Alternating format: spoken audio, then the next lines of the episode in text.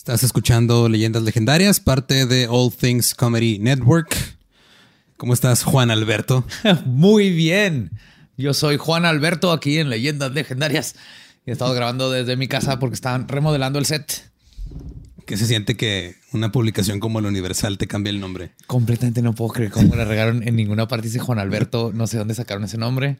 También me encanta que a Sloboski en otra publicación pusieron Don Slobo. Es que él así está en Twitter. Está en Twitter, pero a todos los demás les pusieron sus nombres y no se les ocurrió como googlear o ver quién era Don Slobo. Don Slobo suena bien. sí, está mucho mejor que, te cambien completamente tu nombre. Qué mejor manera de referirse a alguien que tiene 30 años y vive con sus papás. Como Don. Como Don. Así es. Así es como te lo a Don Slobo.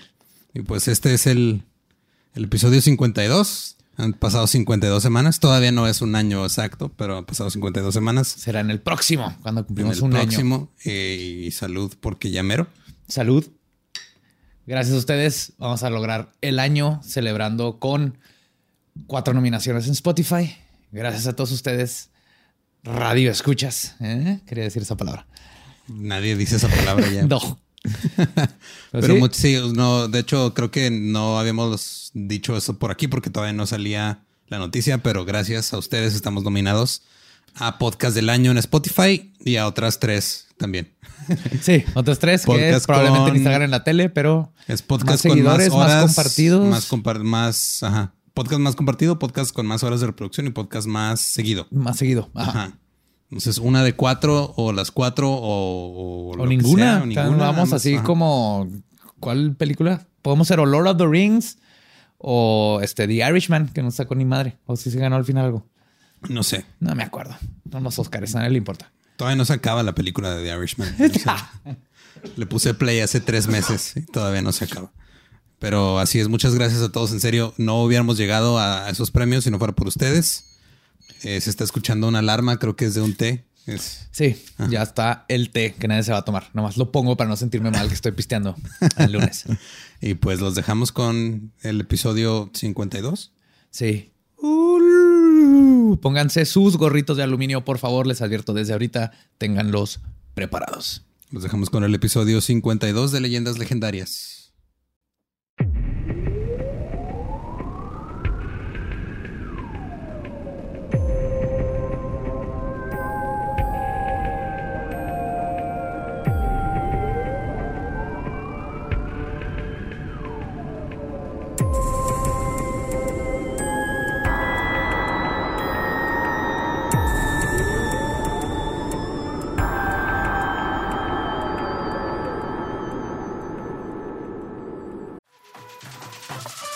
We got a bunch of fries, of course, because when you're Mickey D's, you got to get fries. Delicious.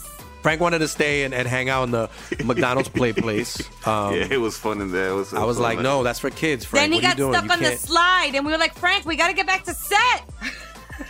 we got back in time, guys. We got back in time. Oh, yeah. McDonald's. Everyone has an order. Go get yours today. Ooh, ooh.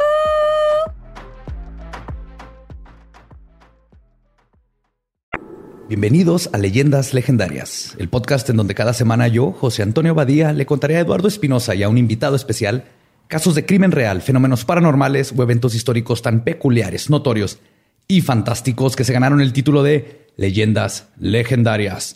Y estamos en otro miércoles macabroso. Sí, señor, como siempre me acompaña Eduardo Espinosa. ¿Cómo estás, Loro? Aquí. Qué bueno. Ahí está. Danos un, dato geográfico y metafísico de tu posición. Y en la silla embrujada tenemos a nuestro criptido y su criptido favorito de toda la vida, Borre. Mario Capistrán, ¿cómo estás, Borre? Muy bien, gracias, Joe, por invitarme otra vez. Ya, ya hacía falta que, volvieras a, ah, embrujar esa silla. Es que se le va bajando el embrujamiento. Sí, que más me cuenta, ¿eh? o sea, cada vez que te contamos algo te asustas y aprietas el ano, güey, la embrujas poquito más. Voy succionando. agarrando ahí. Haciendo un preternatural. Ya le estás, ya tiene la pintura desmadrada la silla. Ah, güey. Tus, cagando diarreico, güey.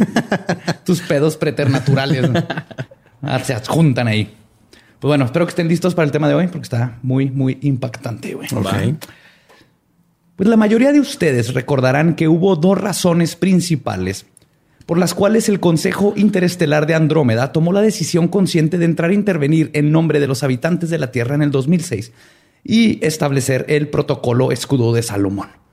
Y la mayoría pensará que la razón por la que tomaron esta decisión fue por la intervención no sancionada de los Dragon Moth del sistema Orión o por los necromitones, homínidos cleo, coleópteros de las líneas niburianas. Incluso algunos pensarán que fue por los híbridos centauros del sistema Omega Centauri o de los Marduk Omicron del Alpha Centauri. Pues todos ustedes están mal informados. Y si creían que eso es porque que eso es así, porque es porque han leído demasiado los tweets de Pati Navidad. Aquí hablamos de puras cosas serias. Y hoy les voy a contar de los arcontes y reptilianos. ¡Pum! Shit, man. ¿Habían oído de arcontes? Arcontes, sí, pero no mucho. Y luego ya cuando lo empezó a tuitear Pati Navidad dije, ah, ok. Lo mejor, de todo, lo mejor de todo es que les prometo, cuando salió ese tweet, yo llevaba ya cinco días en un, en un agujero de conejo leyendo de reptilianos y arcontes. Y cuando salió ese tweet dije, esto fue el destino. Qué bueno que estaba escribiendo este Tenemos tema. que hacerlo de Sí. Sí. Ay, Sal- Pati sal- Navidad. Salud por Pati Navidad. Salud, Voy a tomarme un, un mezcal en su honor. Y un mes en el calendario. ¿Le, le vas a dedicar todas las de un mes? No, nada más uno. Ahí les va. güey. Los arcontes son parásitos psicoespirituales con forma de un embrión humano. Son una especie de seres inorgánicos que emergieron en el sistema solar antes de la formación de la Tierra. Habitan en el sistema planetario exclusivo de la Tierra, el Sol y la Luna, que se describe como un mundo virtual o un estereoma. Estereoma Estereoma. estereoma. Existen tanto como especie alienígena independiente de la humanidad y como una presencia en nuestras mentes. Trabajando a través de la telepatía y la sugestión, los arcontes intentan desviarnos de nuestro curso apropiado de la evolución. Esto lo hacen porque los arcontes utilizan el miedo y los sentimientos negativos que producimos como alimento. Su técnica más exitosa es usar la ideología religiosa para insinuar su manera de pensar y, en efecto, sustituir su mentalidad por la nuestra. Y todo esto lo hacen para alimentarse de dolor y sufrimiento. ¿Ok? Ese es el concepto básico de los arcontes. Ok. Ok, me está es como la mitad de ese pedo es este la trama de Outsider de HBO. Más o menos. Y, y Invisibles de Grant Morrison, que todos se eso, y The Matrix. Ok. Ajá. Ok. Pero eh, para que no se pierdan, son pequeños bebés que te chupan tus miedos.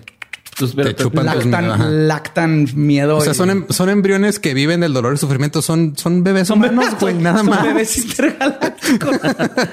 Pero se apropian de tus pensamientos y actúan, o sea, usan tu cuerpo como máquina o algo así. No, más bien, ahorita vamos a ver, más bien como que murmullan cosas en tu cabeza para que siempre estés indeciso y, y deprimido. Ah, mira, eso y me pasa a mí. A lo mejor traigo uno aquí. Ah, sí, claro. O sea, vamos, vamos a echarle la culpa de mi ansiedad a unos seres intergalácticos. No es el crack. son los bebés intergalácticos.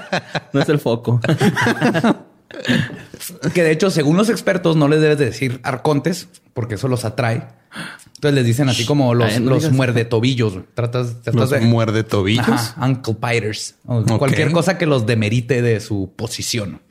y el Para tobillo no hasta mero abajo, ¿no? Decadente. Pero no podemos hablar de los arcontes sin hablar de los gnósticos. Ah, claro. No podía, ya te iba a decir yo en qué momento vas a empezar a hablar de los gnósticos. ¿Cómo te atreves a tocar este tema? Sin antes hablar de ellos, güey. Claro, ah, es que qué bueno que voy bien preparado Sí, que siempre. bueno, sí, siempre, güey. Ya, ya estaba preocupado. Los gnósticos no podemos este, sacarlos de aquí porque fueron quienes descubrieron en el primer siglo antes de Cristo, describieron, perdón, a los arcontes en el primer siglo antes de Cristo. Y cuentan cómo se conectan a su concepto sobre el universo, su creación y cómo funcionan. El mundo moderno se enteró de estos conocimientos gracias a los manuscritos de Nag Hammadi, una colección de textos, muchos de ellos adscritos al cristianismo gnóstico primitivo, que fueron descubiertos en la localidad de Nag Hammadi, en el Alto Egipto, en diciembre de 1945, dentro de una jarra de cerámica sellada y escondida en unas grutas. Fueron como los este, documentos estos de los Deep Sea, del, Así los, del Mar este, Muerto. ajá. Es- estos son Deep otros Sea que encontraron. Scrolls. Ajá. ¿Cómo? es? Eh, Es que eso todo son Par- pergaminos del Mar los Muerto. pergaminos del Mar Muerto. De hecho, junto con el- ahí en Nakamadi también habían varios escritos. Yo, no sé qué pedo con eso. ¿Qué es, qué es eso, güey? De los pergaminos del Mar Muerto, este son como versiones apócrifas de lo que hizo Jesús en la tierra, ¿no? Son como Sí. los evangelios apócrifos. Son Ah, los- eso es mentira, güey. Si lo encontré. Son los evangelios que quitó la iglesia Ajá.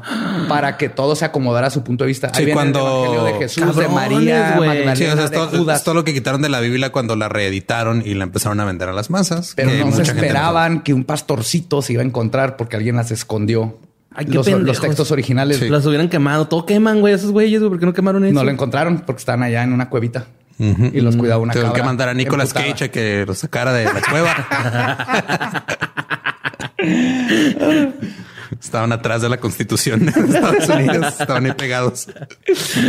Ahora, los gnósticos del griego teniendo o tener conocimiento, de ahí viene el, el nombre gnóstico, eran los precristianos. La mayoría de las creencias que ahora profesa esta religión y sus ramas provienen del gnosticismo, con la gran diferencia de que los gnósticos consideraban que el elemento principal de la salvación es el conocimiento directo de la divinidad suprema, experimentando como una visión intuitiva o esotérica. O sea, básicamente es lo más importante es conocerte a ti mismo, tener, experimentar una visión divina y visión esotérica, y eso es lo que te va a liberar y eso es lo que te va a sacar. Ok. Entonces no es Dios. Wow. No. De hecho, para ellos, para los gnósticos, los iniciados no se salvan por la fe en el perdón gracias al sacrificio de Cristo, sino que se salvan mediante la gnosis o conocimiento introspectivo de lo que es divino, ya que ellos consideran que el conocimiento es superior a la fe. A ver, entonces me estás diciendo que la responsabilidad de la felicidad de uno es, radica en uno y no en una religión. No mames. Ay. Borre, perdón que no te advertimos que ibas a conocer estas cosas. No, güey, ahorita ya, hombre nuevo saliendo de aquí, ¿no? Voy a a tirar mi empezar- rosario aquí saliendo. Escapulario. Mi escapulario. Sí, o sea, básicamente lo que creían era tienes que creer y crecer en ti mismo. No, la religión no te va a salvar. Vaya, qué radicales. Pero entonces, ¿quién inventó el universo? Ahorita vamos a ver. Los Ah, Según los gnósticos. O sea, en leyendas nos vamos a enterar cómo fue todo el pedo de. Sí, básicamente para conocer a los arcontes tenemos que ver porque los gnósticos son los primeros que los describen y los que nos hablan de ellos y de ahí viene la terminología y bla, bla, bla, bla, bla. Ok. Entonces, tenemos que conocer en qué pensaban los gnósticos.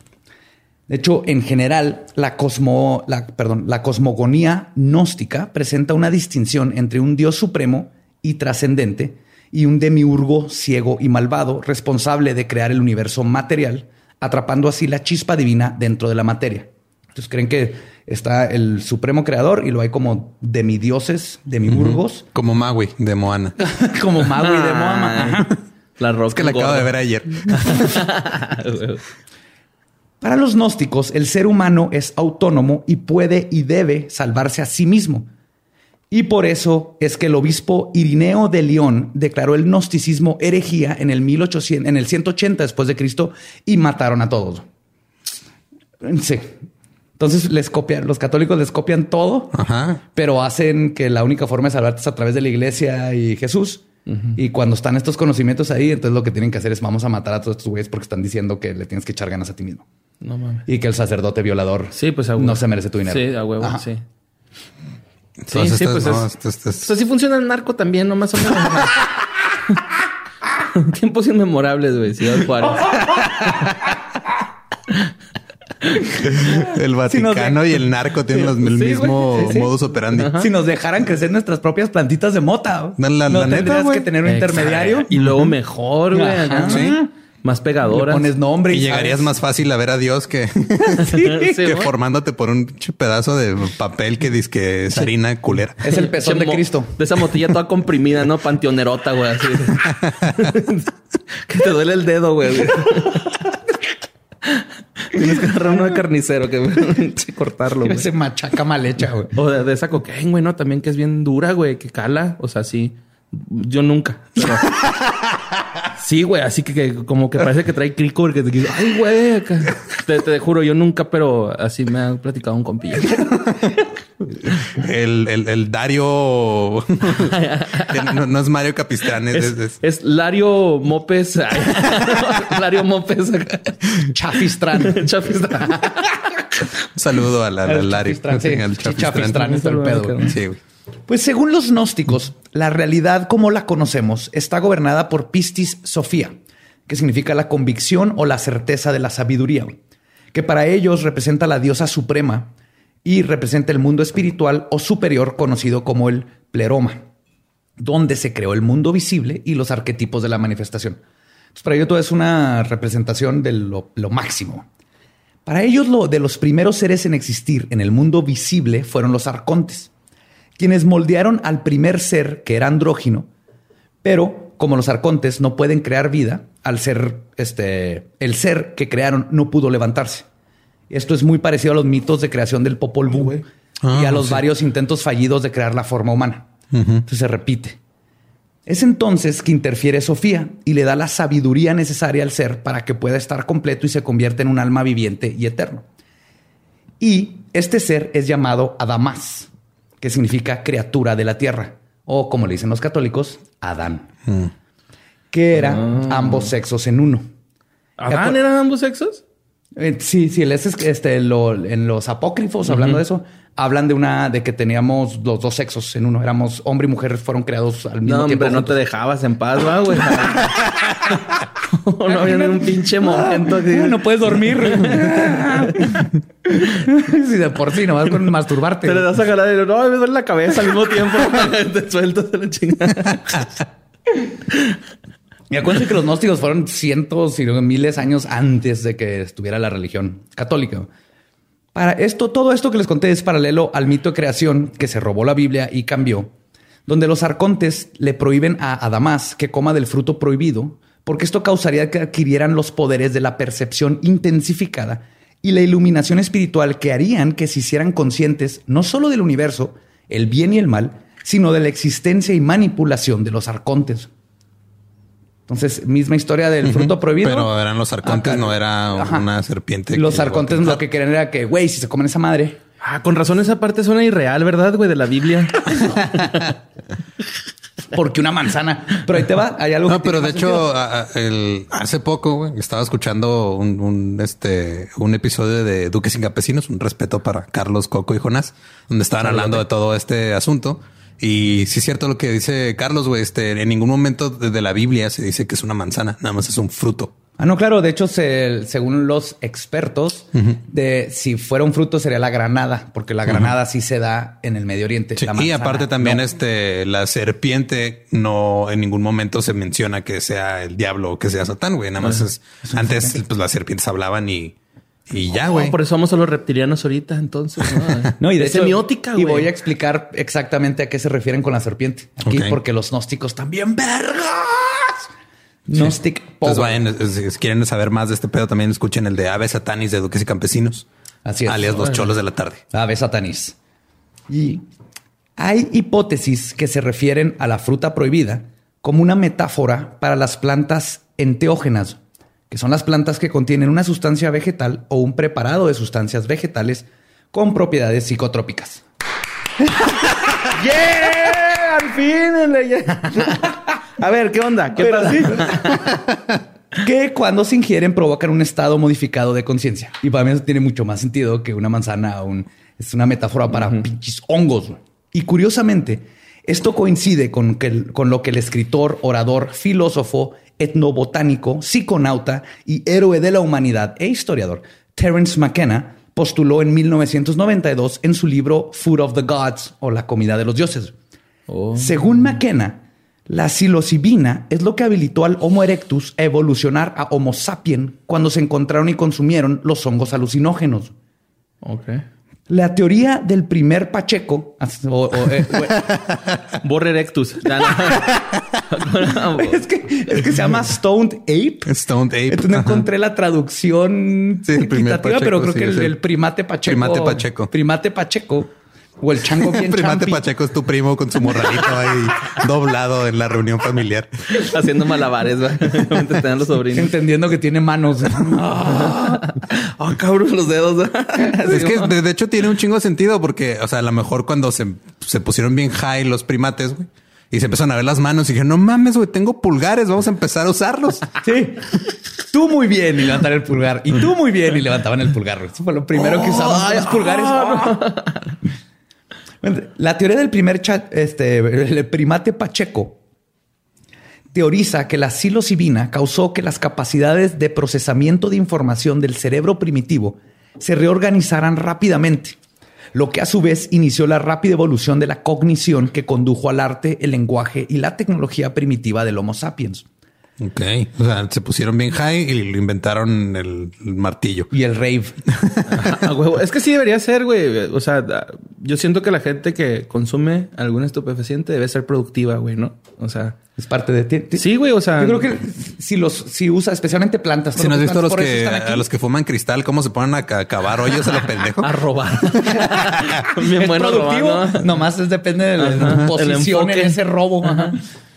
Sí, pero pues tiene que ver, o sea, te lo tomas y es así de que uh, voy a poner una piedra arriba Y de hay otra varias piedra, culturas, ¿no, güey? que Todas las culturas Casi empezaron todas. así. Todas, desde el, el chamanismo está basado en plantas. Pues por algo están ahí las pinches plantas, ¿no? Eh. Y si las usas para, para criarte y, y abrir tu mente, expandir la conciencia, pues para eso están. Aunque me voy a mamonear, pero también a lo mejor es un mecanismo de defensa de, de las plantas, ¿no? Así de que, güey, si me comes te vas a marear, ¿no? Acá. Hacerte ver serpientes emplumadas y hombres en el espacio, esa es la mejor defensa del mundo. Ok, va, me gusta. ¿Eh? Y descubrir que tienes Aparte, esta es una buena defensa porque luego hay otras plantas este, que su defensa es voy a hacer picosa y vale ver que lo usamos en salsas, güey. Ajá, sí. sí. Que de hecho, ¿sabías que los pájaros no se enchilan, güey? Ajá, por eso comen un chile, luego cagan y, y ya sale con estiércol así bonito y crecen más chiles. Así es. Es- ah, Miren, acaban de aprender también. Por eso los chiles son picos. Es que mi Así esposa es bióloga, Para que güey. los pájaros se lleven las semillas. He aprendido. Que no también tu esposa es experta en hongos, güey. Por Pues sí, si- es micóloga, güey. Es micóloga. Es trucóloga, no mames. Sí, me- sí. Cuéntale Pura lengua, nada de dedos. sí, eso de dedos. No, guácala. Noche, Cuéntale de la, de la teoría del, del primate Pacheco. Sí, sí para a hacer. seducirla güey, en la noche. Sí, seguramente se va a caer. Pues McKenna cuenta cómo los primeros humanos, di- y cito, nuestro camino hacia una conciencia superior la hicimos comiendo, al consumir estos hongos que, según su hipótesis, surgieron del estiércol animal. La psilocibina nos trajo, y cito, fuera de la mente animal y al mundo del discurso articulado y la imaginación.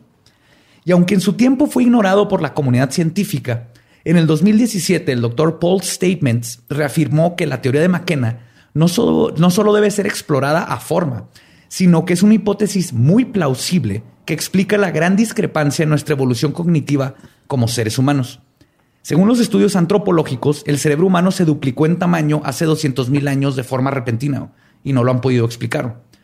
Como ejemplo, el cerebro del Homo erectus tardó entre 2 millones a 700 mil años en duplicar su tamaño. Es que claro, o sea, encuentras drogas y te vas a hacer súper hábil para seguir encontrando drogas, güey. O sea, Tengo que encontrar. tengo que encontrar más. Tienes que Sintetizarlas, Tienes que inventar las esquinas y los camellones oscuros, güey, para que puedan eh, encontrarte a alguien que, que te venda, güey. Ajá. Pues todo esto, mientras que el cerebro del Homo sapiens se triplicó en volumen en solo 500 a 100 mil años.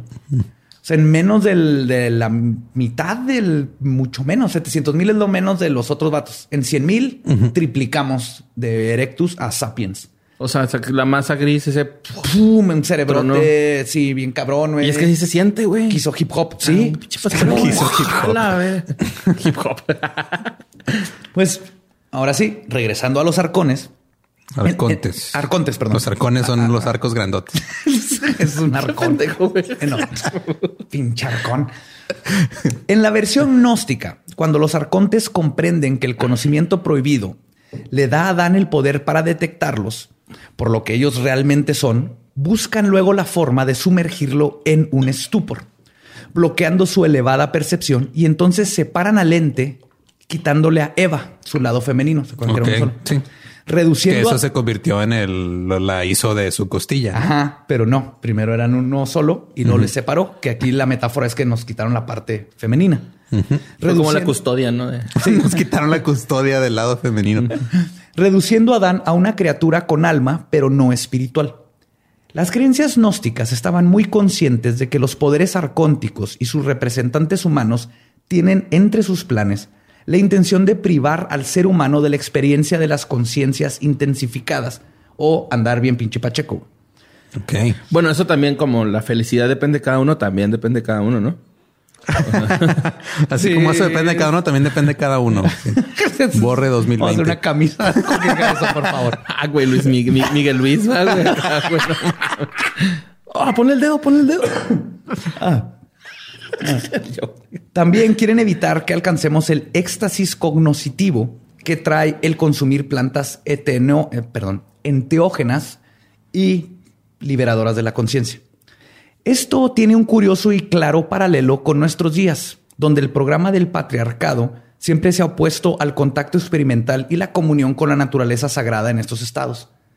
Alterados, ¿no? Siempre nos han prohibido las drogas y nadie sabe por qué. Y nos dicen que son malísimas desde la marihuana, que Sí, de hecho, o sea, si te pones a... O sea, porque ahorita incluso están haciendo un chingo de pruebas con la, con la psilocibina en gente que tiene problemas de salud mental, el LSD y el La MDMA para el estrés postraumático. La psilocibina está curando adictos de heroína. Ah, sí, no es fácil, pero los cura en una semana completamente. No, no, no los, este, no hacen que se Sí, no, no, lo los está, cura. no lo está sustituyendo porque la, la terapia de sustitución con metadona también está de la verga, güey. O sea, Ajá. nada más te están cambiando una droga por otra que te va a dejar Y, y un ju- poquito menos Justo pendejo. va a salir un documental de eso de la psilocibina y una adicta a heroína y hablan de cómo es que para empezar los hongos te lo primero que hacen es que vas a encontrar la razón de esa adicción Eh, pues, y pues- te va a joder, te va a meter tus putazos. Pues de hecho, el sapo, ¿no? Es para eso lo usan, güey, para los adictos al crico, güey. es- Con eso se alivianan. No, no, o sea, no sabía. sí, güey. O sea, hay un documental ahí de Vice, güey, y dice ese pedo, ¿no? Acá que fuman esa madre y los güeyes como que se empiezan a rehabilitar. Yo digo porque sí se escaman, ¿no? O sea, hay una pinche explosión así en tu cerebro cachonda, güey. O sea, sí es Sí, un- es que te cachondea, te confronta contigo mismo y luego te relaja. Es como una mamá que te pone un regañón y todo y luego después te hace unos conflays. Así de, tome, Sí. mijo. Entonces ya te regañó, te metió el susto de la vida porque la cagaste, Eh. pero luego te abraza y te dice, todo va a estar bien. Ay, güey, mi jefa era Eso bien zarra, güey. hongos, Bueno, no zarra. se, se portaba bien gacho porque llegaba crudo, pues se me amanecía crudo y me hacía hot cakes, güey. A nadie se le antojan los hot cakes crudos, güey. Te enseñó una lección de sí, vida, güey, güey. pero era así Sí. como que, ay, ándale, ahí te van otros tres. Y no, ya tuvo, güey, pinche casi. Todo tierroso el. Y en el mito gnóstico, Eva también es quien persuade a Adán de comer champis, pero no como tentación, como lo manejan en la Biblia, sino como un acto de instrucción espiritual, convirtiéndose no en la tentadora, sino en la libertadora del ser humano. Para hacer esto, Eva se conecta a su energía intangible, representada simbólica y alegóricamente por una serpiente llamada el instructor también conocida en el hinduismo como el Kundalini, que es el primero de los siete chakras o círculos energéticos que se ubica en la zona del perineo. Entonces la- ahí empieza toda la Se energía. llama pene. Entonces, yo- todo pene, güey, todo no pene. empieza en el Nies, güey. O sea, el Nies El es el Nies punto es- de partida de todo. es mágico. Hay gente que que es. si el- hay ciertos dedos que tocas el ñez y Ajá, y- puedes ajá. hacer que alguien salga otro brazo y que vuele y así. Pero perdimos esa- lamidita, esos conocimientos. sí. Sí, pero la, la metáfora de la víbora tiene que ver con el kundalini. Ahí empieza todas las chakras y toda esta energía del cuerpo. Cuando meditas, cuando haces yoga y todo eso, lo primero que abres es el kundalini y eso hace que la energía fruta. Como este güey que se echó un pedo en tele, va, güey, que abrimos el culo o algo así, dijo el ano, y lo digo el, Pues el el nutrioli, algo así, ¿no? Pues este, el, el kundalini, el, que es la primera zona del perineo, bueno, la primera zona, es la zona del perineo, es asociado con la feminidad sagrada que si se cultiva te puede llevar a la libertad espiritual. Una vez que Adán y Eva logran acceder a poderes de la cognición que dejan al descubierto al Dios creador y adquieren la habilidad de percibir a los arcontes, son expulsados del Edén por el demiurgo superior, a los que los arcontes llaman Yaldabaoth. Yaldabaoth. Ajá, Yaldabaoth. Yaldabaoth. Yaldabaoth. y que nosotros conocemos como Yahvé, Jehová o simplemente Dios. Dios. Plot twisted, twist mist. Para los gnósticos, el Dios que conocemos era el malo. güey. Era el que nos quería mantener pendejos y sin darnos cuenta de todo lo que nos estaban haciendo. De hecho, para ellos, el Dios y los ángeles, que otras religiones este, judeocristianas asumen que son agentes divinos que crearon, cuidan y manejan el universo, para los gnósticos no son más que burócratas ineptos, codiciosos y opresores, cuya misión es la de mantenernos ignorantes de nuestra propia naturaleza. Para pasar desapercibidos y poder así llenarnos de miedo y lamentablemente sumergirnos este, en una conciencia que tiene lo peor de nosotros mismos y para que siempre estemos en un estupor, entumecidos y senta- sentamos una derrota por medio del adoctrinamiento para luego poder devorar nuestro sufrimiento. Verga, es que los de por la burocracia siempre la cagan. Sí, güey, en todos lados, güey. En el universo hay, ¿no?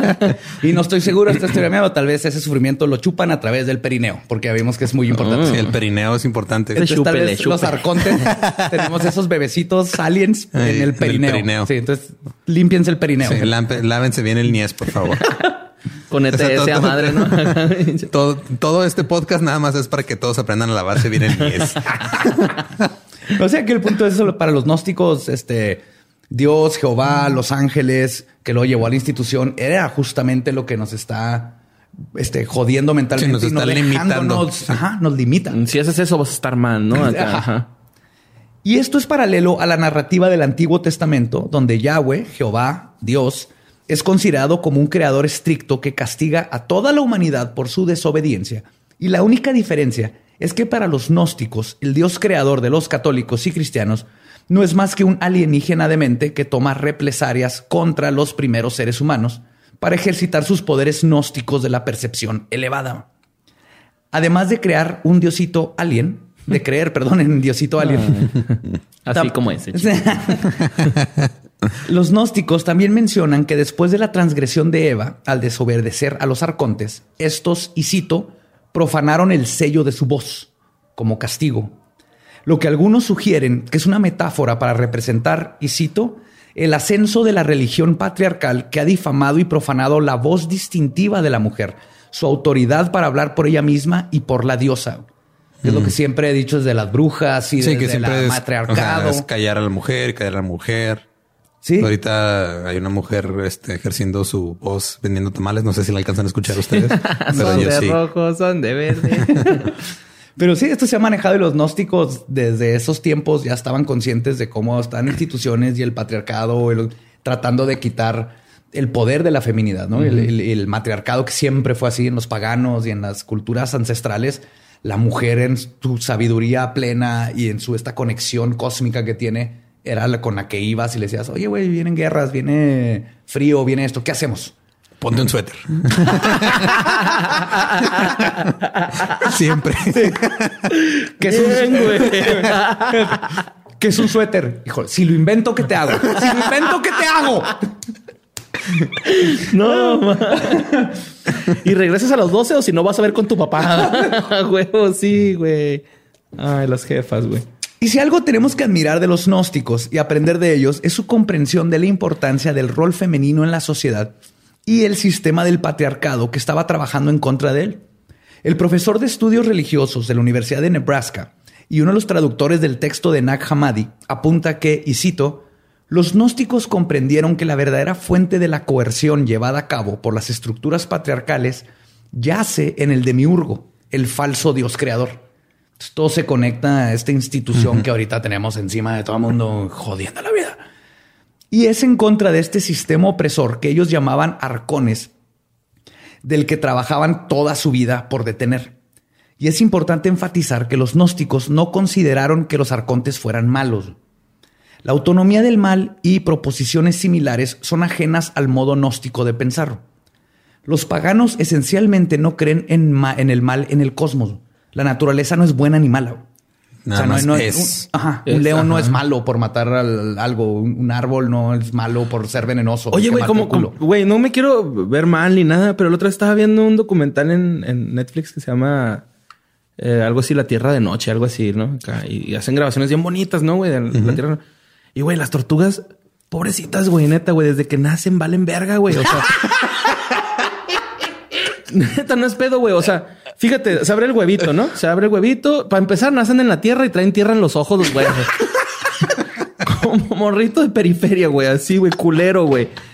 Luego van avanzando hacia la playa y las pinches gaviotas bien ojetes se las comen, güey. Y luego llegan al pinche mar y en el mar, güey, o sea, la primera así- Cangrejo y todo el mundo, ¿no? Sí, güey, los cangrejos, güey, luego, los tiburones, güey, se las comen así como yo me imagino así como che- chetitos de bolita, güey, ¿no? Así, se las comen, güey, y luego todavía allá adentro del mar que con los pinches popotes y las no mames, güey, o sea, eso, eso ya es una señal de Dios diciendo, güey, ya extinte, güey, ya, ya, por favor, deja de existir, güey, o sea, pero, Ay, pero bueno, o sea, es la naturaleza, ¿no? Bueno, Sí, lo de sí. la basura no, pero Sí, la, la la- naturaleza, la basura ya es el güey. Esta Sí. pinche tortuga, ve lo que sobrevivió y no fue y se Todavía vas tú y ándale, todavía vas tú y avientas basura, culero. No seas ojete, güey. O sea, Porque eso crea carácter. Ajá. Eso crea que como en los espartanos que aventan a los niños. así Hay una, una vez estaba viendo también un artículo de, eh, no me acuerdo en qué isla, ya, o sea, ya hacía tanto calor por el cambio climático que como que se estaban medio cocinando las tortugas. Entonces nada más. medio cocinando. Sí, o sea, término medio. término medio, supongo, no sé. güey. Como, ostión. No, y llegaban otros animales, no me acuerdo qué animales eran los que llegaban, pero ya sabían como que dónde estaban las partes más calientes y, y mandaban las tortugas para allá, luego llegaban a comérselas ya cocinadas. A huevo. Yo, acá, yo, yo lo quiero término medio, ¿no? Necesitamos que alguien vaya desde hongos a las tortugas para que se encuentre que se pueden quitar el caparazón cuando tengan calor. Como en Mario Bros. ¿verdad? Como Mario Bros. Que andan en cueradillas y ¡uh! Van a estar bien mamadas por adentro. Sí, güey. Sí, sí. Y como como pasan nadando. Ajá. pues así como no creen que existe el mal en el cosmos, ni que la naturaleza es buena o mala, también creen que no existe tal cosa como el pecado. Pero sí creen que el ser humano puede cometer errores, los cuales se pueden corregir. Y eso es de lo que se trata toda Exacto. la vida. eso es, una cosa es pecar, o sea, con- contra un reglamento establecido. Sí, otra cosa es cometer un error en tu vida. Ser Exacto. buen pedo. Todos la cagamos, nomás arregla cuando la cagas. Y sé buen pedo. Pero no hay, nadie te está juzgando, no hay unas reglas místicas o mágicas. Que, güey, va a estar en el infierno. Ajá. Sí, de güey, es que también quién te manda a desear el, el ganado de tu vecino, güey, pasado de verga. Sí, güey, está, Respeta, está güey. bien bueno el búfalo de- del güey de enfrente de mi casa. No mames. Yo lo quiero en mi casa. Pero su mensaje de armonía e igualdad eventualmente terminó cuando los mataron a todos por herejes y quemaron sus enseñanzas. Ah, Esto dejó que los arcones pudieran surgir, seguir, perdón, esparciéndose por todo el mundo, extendiendo su agenda y manipulando a la humanidad. Ahora, según los mitos, hay dos tipos de arcones. Arcontes. Arcontes, porque dice No me sé, tu como arcones. cuatro o cinco, pero- Arcontes, arcontes. Fíjate que también en inglés, eh, eh, archons, archons, Kant. y está en difícil. Kant. They are, they are cunts. Kant. Rihanna Kant.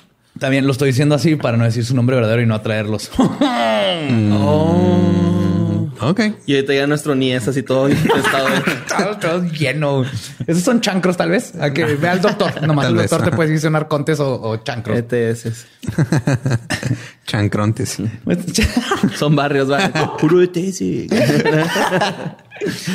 El primer tipo es una especie de feto que les comenté, aún no formado, mejor conocido como arconte embrionario. Y la segunda clase de arconte, y quizás la más conocida, son los serpentinos, mejor conocidos como los reptilianos. Hijos de la chingada. Aquí nos vamos a meter en un tema muy serio. Borre, ¿estás listo? Sí, güey. Si Pati. Navidad habló de esto, yo sé que va a ser serio, güey. Claro. La líder de la conversación nacional. Ay, güey. Como Tom DeLong, ¿no? Es como el Tom DeLong de... Pero Tom DeLong sí. Pero Tom DeLong ha ¿no? presentado evidencias, Sí, güey. es chido, güey. Le está metiendo dinero y lo está tratando de hacer científico. Pati Navidad se mete a misterios sin resolver Ah, hola, culeros. y lo hace copy paste. Y... Al anticristo, güey. Hola, anti- culeros. Hola, culeros. Soy el anticristo. Soy el anticristo. Lo hacemos, lo hacemos. Pues de los reptilianos está muy interesante la historia. Yo fui a, según Busamazulu Credo Mutua. Ese es uno, le voy a decir mutua, pero así Ok. se llama. Busamazulu Credo Mutua, que es un sangoma, que es básicamente lo equivalente a un chamán curandero de los Zulu, que son, son esta tribu africana. De hecho, si no han visto la película Zulu, está bien chingona. Y él es autor de varios libros sobre mitología africana, tiene muchos premios y hable- habla de, de muchísimas de estas cosas de chamanes y toda la filosofía y conocimientos antiguos de África. ¿no? De ahí venimos todos. Lo más, los primeros conocimientos de la humanidad vienen de África. Él dice que dentro de las sociedades secretas de los chamanes africanos se habla de que los seres humanos no estamos en control de nuestras propias vidas. Solo nos hacen creer que lo estamos. Y los responsables de esto son los chitawili. Chitauli. Chitauli. Chitauli, sí es que está lleno de palabras. Los chi- que no, esos, son los que, esos son los que invadieron este, en, en Avengers, ¿no? Oh, shit. ¿Sí? Chitauri. Chitauri, Casi, pero de seguro son los los agarraron de aquí. Chitauli. A lo mejor, sí, güey, Los porque- chitauli. Que de hecho, en, en- para ellos significa eh, los dictadores, los que nos dicen secretamente lo que tenemos que hacer. Ok. Eso significa chitauli. Cuentan que en el pasado el mundo estaba cubierto de una espesa niebla que no permitía ver las estrellas y el sol apenas relucía durante el día. En esos tiempos el planeta estaba cubierto de selvas y la gente vivía en paz. La gente no tenía aún el poder del habla, hacían ruidos como bonobos y se hablaban con su mente. güey. Se comunicaban. Sí, y cito, un hombre podía llamar a su esposa solo con pensar en ella, en la forma de su cara o el olor de su cuerpo. Los cazadores solían ir a cazar y llamaban a los animales con su mente. Pero qué feo, ¿no? O sea, que de repente estás pensando en tu esposa y luego te acuerdas de su hermana y luego llegan las dos. No, pero sí, sí, sí, sí pasa, ¿no? O sea, ¿no, no te ha pasado que piensas mucho en un compa y luego te y te, marcan? te marcan Ajá. por teléfono, claro, de ahí viene todo. Un saludo a Vittorio que a mí siempre me pasa Al con Vittorio, él. Ajá, sí. De hecho, ahorita México. todavía lo- los aborígenes australianos, este, hay muchas, muchos estudios antropológicos donde se van a casar con ellos y luego regresan al pueblo y ya tienen preparado todo, saben exactamente el día que iban a llegar. Y les preguntan a los antropólogos, ¿no? Así de que, güey, ¿cómo chingados sabían que veníamos, que traíamos todo? Y dice, es que así nos hablamos. Les llaman, el, era el Dreamscape o el Dream World. Tienen como un... Es telepatía. Es telepatía, pero ellos dicen, en, en los sueños nos platicamos y esto es lo más natural. Y El lo- cerebro, ¿no? Del doctor Javier, güey. ¿Quién es el doctor Javier? ¿Cómo que quién? El, el- director de los X-Men. Perdón. El doctor Javier tiene así un cerebro donde eh, puede Ajá. localizar a A cualquier mutante. Sí, sí, sí, sí, sí. Ajá. Ándale, algo, Algo así. así por el estilo. Y pueden hablarse y eso pasa ahorita. O sea, ahorita mientras estamos hablando hay nativos este australianos que por cierto hay varios, hay un chingo de historias bien culeras de lo que le han hecho a los aborígenes australianos que están de No mames. sí, güey, los, o sea, así como los gringos llegaron acá y chingaron a los nativos americanos, allá los aborígenes fue igual o peor, güey. No, Sí, porque allá pues es una isla, güey, estaba todavía más y luego también había fácil chingarlos. En medio, güey, ¿no? hay gente que cuando llegaba, o sea, de los primeros, o sea, civilizados entre comillas, Ajá. que llegaban y agarraban a una familia aborigen y se la llevaban a un museo, güey, como si fueran No seas mamón. objetos para y los ponían-. Sí, Como si los fuera- amarraban a un poste en un museo y los tenían. Así como zoológico, pero de Como si humanos. fuera un leopardo, ajá, que igual No está mal con un leopardo, pero así hacían con humanos. también con los esquimales hacían Simón, eso. también con los esquimales. No, que, que esquimal está mal dicho, son inuitas. Inuitas. pero- Ajá. Sí, güey. Esquimal sí, es el helado así de chocolate Ay, con... Bienvenido a la raza blanca, güey. Luego, Sí. luego llegaremos a Ah, no, temas de las cosas que hacía la raza blanca. güey. Ay, ay, ay, en el otro podcast les cuento unas cosas Sí. después. Pues Mutua cuenta que los cazadores solían ir a cazar y lo único que tenían que hacer era llamar a los animales con su mente. Los animales entonces escogían a uno de su manada que estuviera viejo y cansado y este animal se ofrecía al cazador. Salía caminando, quien lo mataba rápido y sin dolor. Dice que no existía violencia contra los animales ni contra la naturaleza. El ser humano solo tenía que pedirle comida y ella, la naturaleza, Lo proveía. Sí, entonces nomás pensaban, salían con sus Quiero lanzas feria, y quiero pensaban, feria. quiero feria, quiero feria. me lo merezco, me lo merezco. ¿Cómo era? Ah, sí. Merezco abundancia. Merezco abundancia. Chinga tu madre, Duarte, mil Merezco, veces. ajá, merezco un antílope, merezco un antílope. y llegaba un antílope viejo. ¡Hola, Marín! Lo abrazaba, le das un beso y lo, le tornabas el cuello y listo. Y todos Ay, comían. güey, no. Está viejito, así no se moría todo. eh, o que se lo comiera un cocodrilo. ¿has Con visto? honor, ¿no? Era con honor. Claro. Voy a alimentar a la raza superior de la tierra. al Igual humano. que los nativos. Ay, cierto. Sí, igual que los nativos americanos, todo cuando mataban un bisonte, por ejemplo, le honraban a todo el bisonte. Entonces hacían los huesos, los transformaban en, en armas. De hecho, hasta en cierto muebles, punto, el- piel, todo. Hay, hay- hay algunas culturas que, por ejemplo, todavía en México hay, hay muchos animales que usamos casi todas sus partes, pero aquí es más este por pobreza que por. Ay, güey. no, es que es en serio, güey. O sea, tú vas a otros países y, o sea, cosas que nosotros aquí consumimos muy cabrón. Allá es este, lo tiran, güey, porque dicen, ah, esa parte de, de la vaca no me sirve. Ah, y, como aquí, ¿no? Que comemos colita de pavo, güey. O sí, esa- aquí en Juárez comemos un chingo de colita de pavo. ¿Sabes qué que- tiraban? La rachera. güey. La rachera la tiraban Ay, antes, güey. no. Sí. Sí, hasta- La rachera hasta hace, hasta hace algunos años era considerada basura en algunos países. También las alitas, güey. Las alitas era considerado así como desperdicio. Yo me acuerdo mucho que una vez, en donde vi mi jefa, güey, en Ciudad Valles, en Luis Potosí, ahí eh, las alitas las tiraban, güey. O sea, eran mis, mis tíos así, no mames, lo Y te las daban bien vara y luego se puso moda y ahora... Ajá, exacto. No y ahora, y ahora, ahora ponte a pensar cuántos pollos tienen que morir para tus pinches boneless. Con nuestras favoritas, el sin hueso. Va.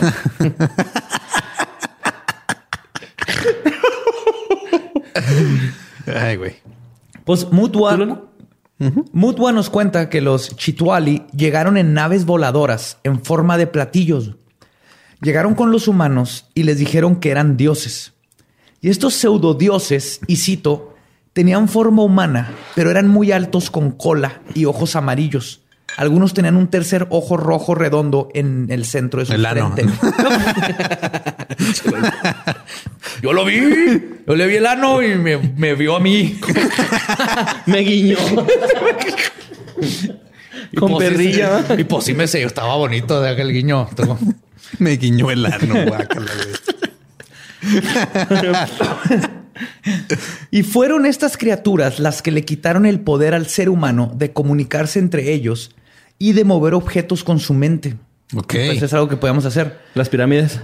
También le quitaron el poder de ver el futuro y el pasado y de poder viajar astralmente a diferentes mundos. O sea, básicamente, básicamente describen todo lo que ahorita sabemos que se puede hacer. Lo de mover cosas con la mente es este, psicoquinesis, ¿verdad? Pues Sabemos que, hay, que hay elementos, pero viaje astral o el- esta experiencia de salirte de tu cuerpo cuando estás a punto de morir y todo esto. Ellos lo conocían y era algo natural en el mundo. Es que yo sí creo que todos estos poderes extras del cerebro creo que son naturales, nomás que los, se nos olvidó completamente qué hacer. Mutua y en África nos explican que fueron los reptilianos los que llegaron a chingarnos con eso. Malditos reptilianos. Pero dice que luego los Chituali le dieron al hombre un nuevo poder, el poder del habla, lo que causó que la raza humana se dividiera porque les dieron diferentes lenguajes. No A mames. A ver, ok. O Y sea, luego Pangea, ¿no? nos, no- nos aplicaron un la sirenita, güey. Sí, básicamente. Ah. O sea, a la sirenita le quitaron el habla para darle piernas, a nosotros nos quitaron todo para hacernos hablar, güey. Que ahí te va algo. Estos chido, son los ¿no? africanos, pero ¿recuerdan la historia de la Biblia de la Torre de Babel? Sí, la Torre de Babel. Describe lo mismo. La Torre de Babel describe que llegó este Dios y dijo. Se ya, emputó porque hicimos una torre muy grande y vamos a llegar a su Vamos baño. a llevar- vamos a- Queríamos, la- queríamos cagar en su excusado chingón de oro. La canción de los tres, ¿no? Y cómo nos castigó dándonos diferentes este, lenguajes dándonos- para ajá. separarnos. Entonces, Y ya, ya no se puede No, entender seas la gente que estaba construyendo la torre y ya no pudieron. Que algo parecido fue con el jazz, ¿no? Sí, güey, el, el jazz se supone que tenían así varias gente de varios lugares, inmigrantes, ¿no? Y los- la única forma de comunicarse era a través de la música y era así como una pelea, güey, algo así. no, era conversación como que... Sí, era puro pedo, güey, nada más. Es para amenizar los elevadores, que no se hagan pendejos, güey. No, no es cierto. Oye, Ahí viene el rock. Miles Y Davis, La música. Charlie. Parker. Bueno, Ray Charles no era jazz. Charles era más blues. Ajá. Sí, obviamente pero es más blues tiene- Pero Miles Davis, güey, sí. Fela Kuti, güey. Fela Kuti era africano también. Bueno, nigeriano. Entonces, Sí, pero viene todo. O sea, pinches, gracias a los africanos tenemos música, güey. Antes nomás estaban los blancos afinando ahí. Pam, pam, pam, Afinando entre country. comillas. Sí, cantando country. Ajá. Ajá. Güey, la cámara está... Mueve poquito ese cráneo, güey, porque la cámara está enfocando un chingo. Piensa ¿Este? que es una cara. Sí. No, O sea, voltealo hacia la cosa roja. Ah, hacia el otro lado. Mira, ya, ya, justo enfocó cuando lo volteaste, ya se quitó. Perdón para los que nos están escuchando nada más. Hay un cráneo enfrente de la mesa y la cámara. Sí, la cámara piensa que es una cara de un ser viviente y le, le hizo enfoque. Y nada, que ahí anda un güey de estos de muerde tobillos, ¿no, güey? Narcote, Ya no tiene carne, güey.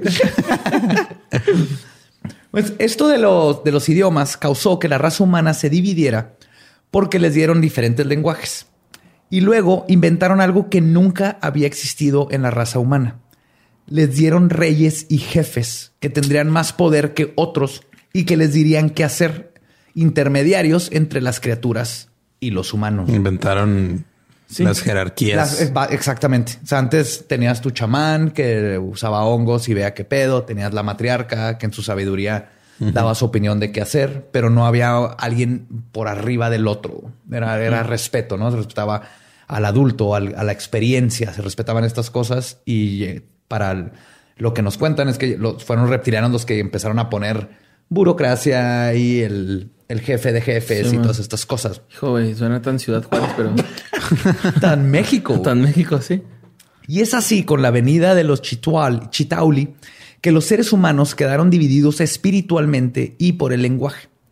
Y se preguntarán, ¿pero por qué hicieron esto los reptilianos, José Antonio? ¿Qué es lo que quieren? Y la respuesta también nos los da Mutua.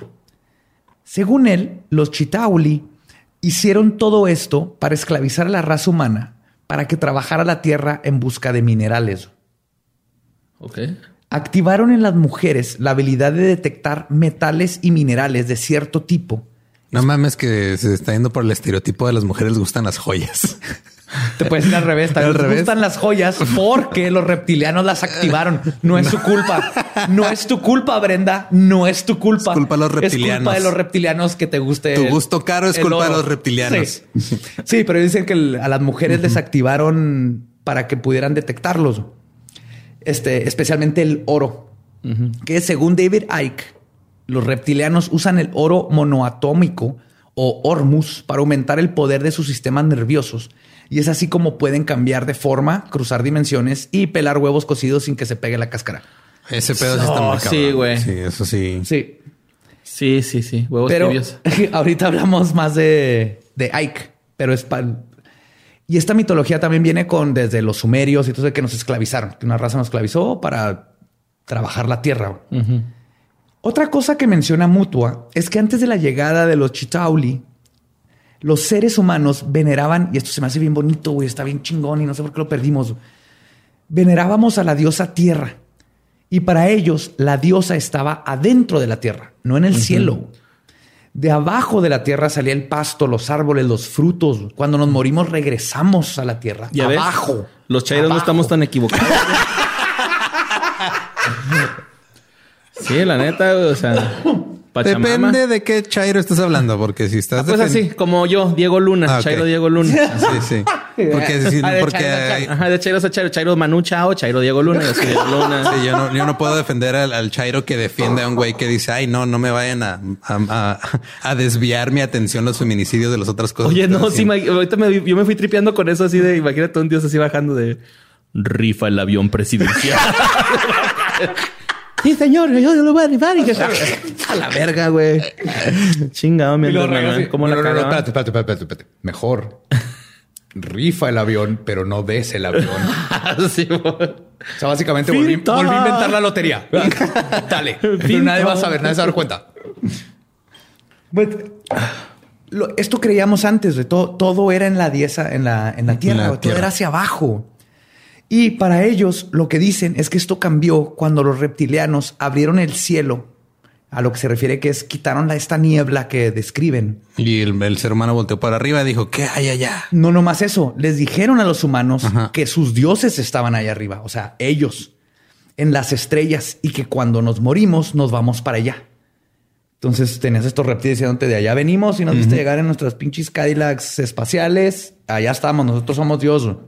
Y finalmente los reptilianos inculcaron en los humanos la idea de que estamos en este planeta para cambiarlo y para adecuarlo a Dios, entre comillas. O sea, al gusto de Dios para que pueda ser habitado. Y que cuando eso sea el caso, los Chitauli, los pseudodioses, vendrán a vivir aquí y nos premiarán. Entonces, todo esto les dijeron, sí, sí, sí, somos tus dioses, estamos bien vergas, güey. Mira, este, nomás necesito un lobby por allá, ponme unas maquinitas de este lado, un mini bar acá, con un chingo de Jack Daniels. Y cuando logres todo eso, entonces le caemos y tus dioses estamos contentos. Y si te portas chido, vamos a ir hasta la punta de la pirámide más grande que hiciste y te vamos a matar. no mames, neta, güey. Así te voy a muerte honrosa, güey. Sí, mo. Y esto coincide con la idea de los gnósticos de que el planeta Tierra no es habitable por los arcontes, embrionarios o serpentinos, y que por esta razón solo pueden manipularnos sutilmente, pero no forzarnos a hacer cosas ni tomar el planeta por completo. Sí, pues eso no si tienen tecnología bien vergas y todo eso, ¿por qué no nomás nos chingan? Porque luego pasa lo que pasa en la guerra de los mundos, llegan y los mata la gripa común.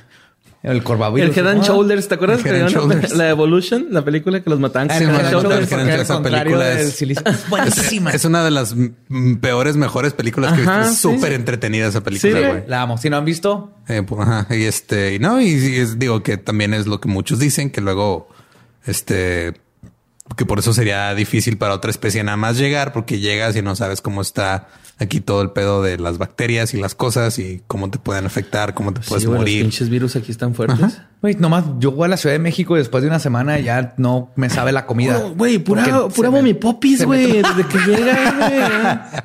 Que le dicen la venganza de Moctezuma, La ¿no? venganza de Ah, Moctezuma. Sí, güey, pura Popis, güey, acá. Vomi popis. A mí no se el congestión total del... Como en una semana ya no, ya la... la ¿Sabes que Yo, yo- me di cuenta cuando regresamos esta vez de la Ciudad de México, el problema es de que allá no huele la ciudad a carne asada como aquí, güey.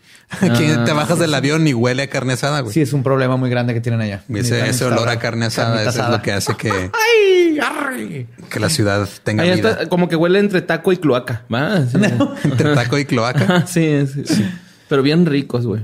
Pero bueno. rico la comida allá. Eso fue nuestro pasado y la influencia de los arcontes y los reptilianos sigue presente el día de hoy. güey. Los arcontes embrionarios se dedican a mantener activa una ilusión de realidad falsa sobre nuestros ojos, como The Matrix, Ok. la película.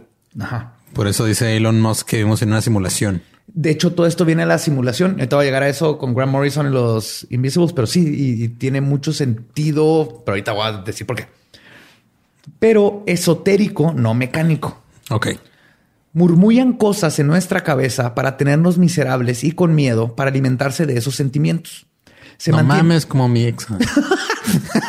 Tu ex es un arconte. Chiste barato, güey. Sí. Chiste barato, pero tenía que hacerse. Se mantienen siempre fuera del espectro visible de la luz y por eso no podemos detectarnos. De hecho, hay varias fotos de, de los orbs, las clásicas orbs, que pero que son obviamente polvo que se Sí, está polvo en el que se flash, ve en el- pero dicen ajá. que esos son arcontes. Ok. Pero no, el, el- porque los Es que es otro- súper conveniente el no poder este, crear evidencia sobre un ser al que estás echándole la culpa de todo.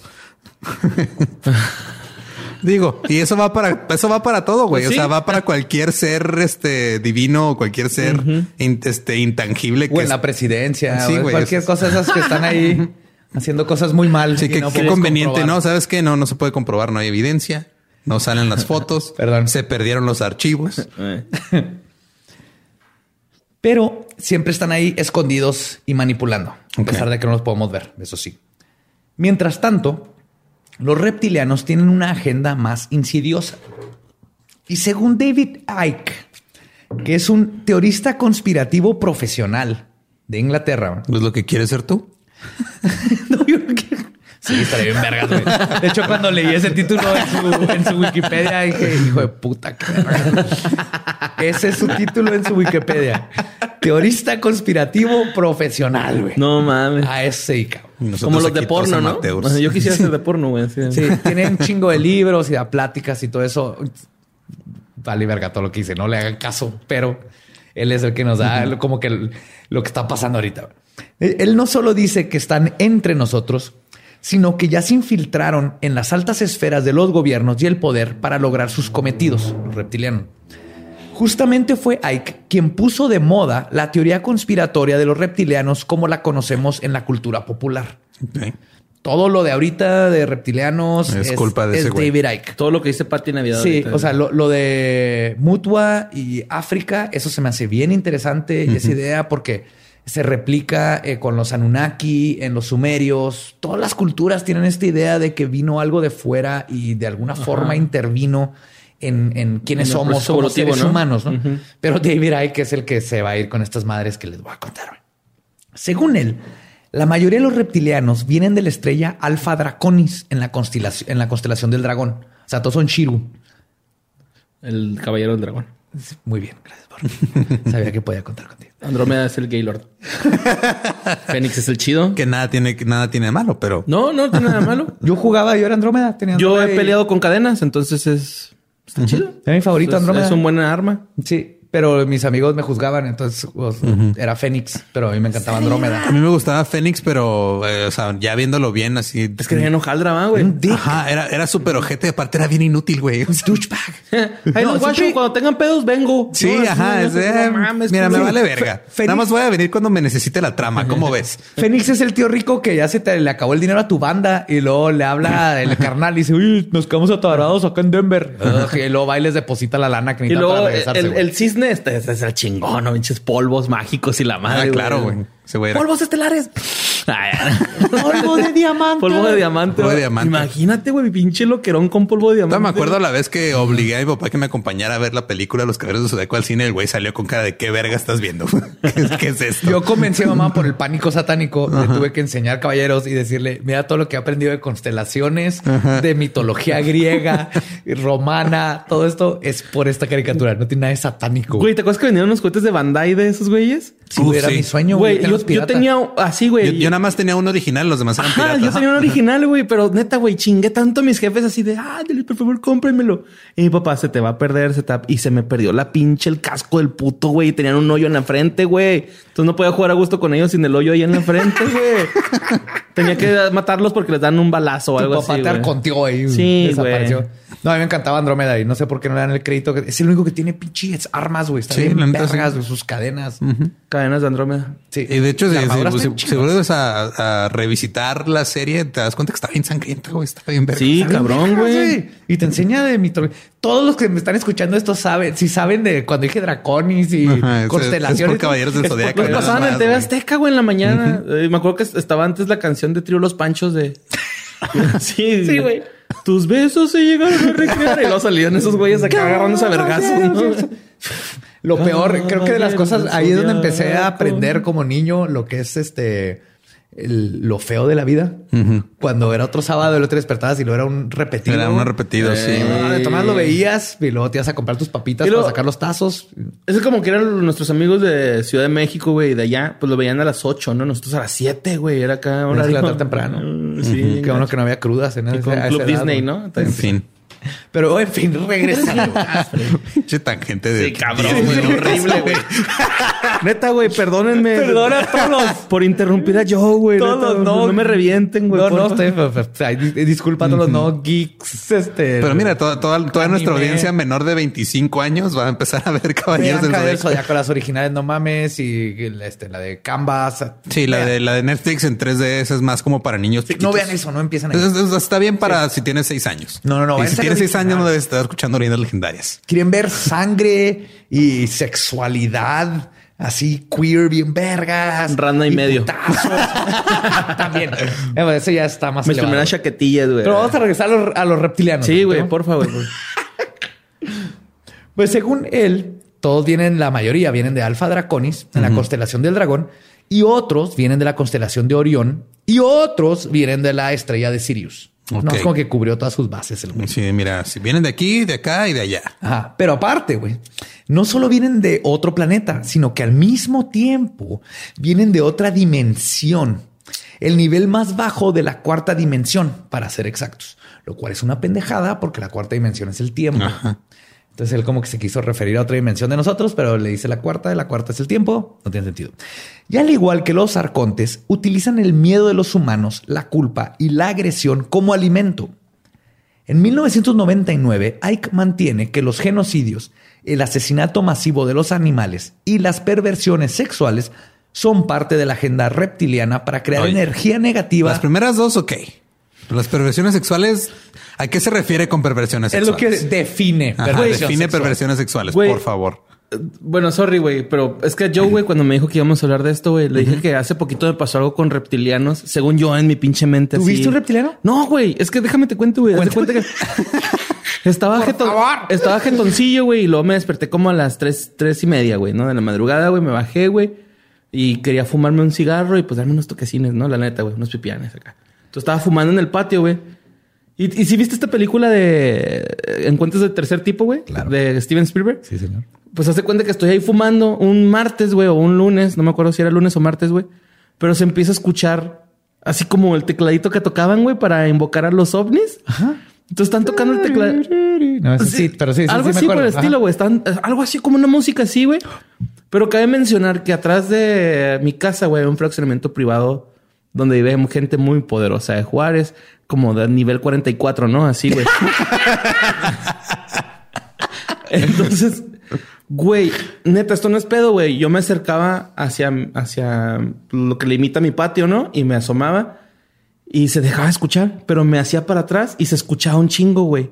Esto no es pedo, güey. O sea, dije, ¿qué pedo? ¿Qué está pasando, güey? O sea, ¿cómo que me acerco acá, güey? No, yo no sé cómo viaja el sonido, güey. Yo no sé de ese pedo, güey. Pero me acercaba, güey, y luego me hacía para atrás y se escuchaba. Yo nomás sé que en, en Viva nunca viaja el sonido. ¿Eh, ¿Qué? En Viva. Aerobús. pues casi nadie, güey.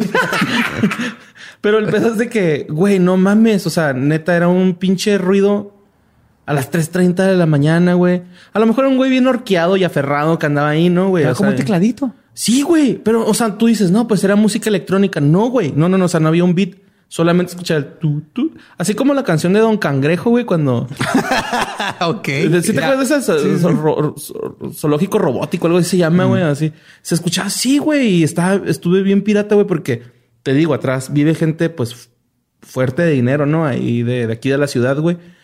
Y sí, y sí me googleé llegué a Canal con- 44 le acaban de dar 11 millones nuevos del gobierno. Gracias, Ah, gracias. eso. Pendejo, tapa los baches de aquí en la ciudad. Pero, güey, sí fue un pedo que, o sea, te cae, güey, 3.30 de la mañana, lunes, martes, te digo, no, como que no es de fiesta, ¿no? Bueno, Depende. no sé, ajá, pero era Puedes ser- demasiado ilógico. Puedes tener ahí atrás con gente de socie- sociedades secretas reptilianas, Illuminati, Nuevo Orden Mundial. A mí Pues este dio- güey sí tiene cara de sapo, ¿no? del malo, del malo de Mario Bros. güey, en el 2. pero sí, güey. O sea, a mí me, me- O sea, yo sé que ahorita están diciendo, pues sí, güey, estás fumando, pero no, güey. O sea, era un pinche sonido muy extraño, güey. Por ahí y- aprendimos que el fumar hace que se te abra la mente y por eso percibes estas cosas. güey. No estamos Fue a antes de fumar, güey, o sea, ah, ok. Sí, no, yo Ya, te creo. de hecho, hasta la mí- pensé. Yo no escuché como pianitos, pero hace como 10 años. Escuché una ocho. gaita y eso está más cabrón. No, un ruido en el cielo y pueden googlear esto. Este, Hey, ¿qué tal? Soy Lolo de Leyendas Legendarias y les quiero dejar un pequeño adelanto de nuestro nuevo podcast.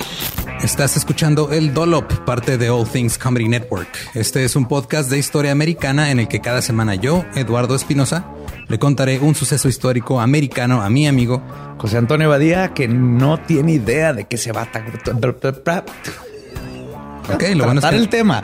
No, lo bueno es que nada más te trabas cuando lees, ¿verdad? Sí, O sea, sí, sí. No, no cuando voy a decir una línea que he dicho ya como cuatro o cinco veces.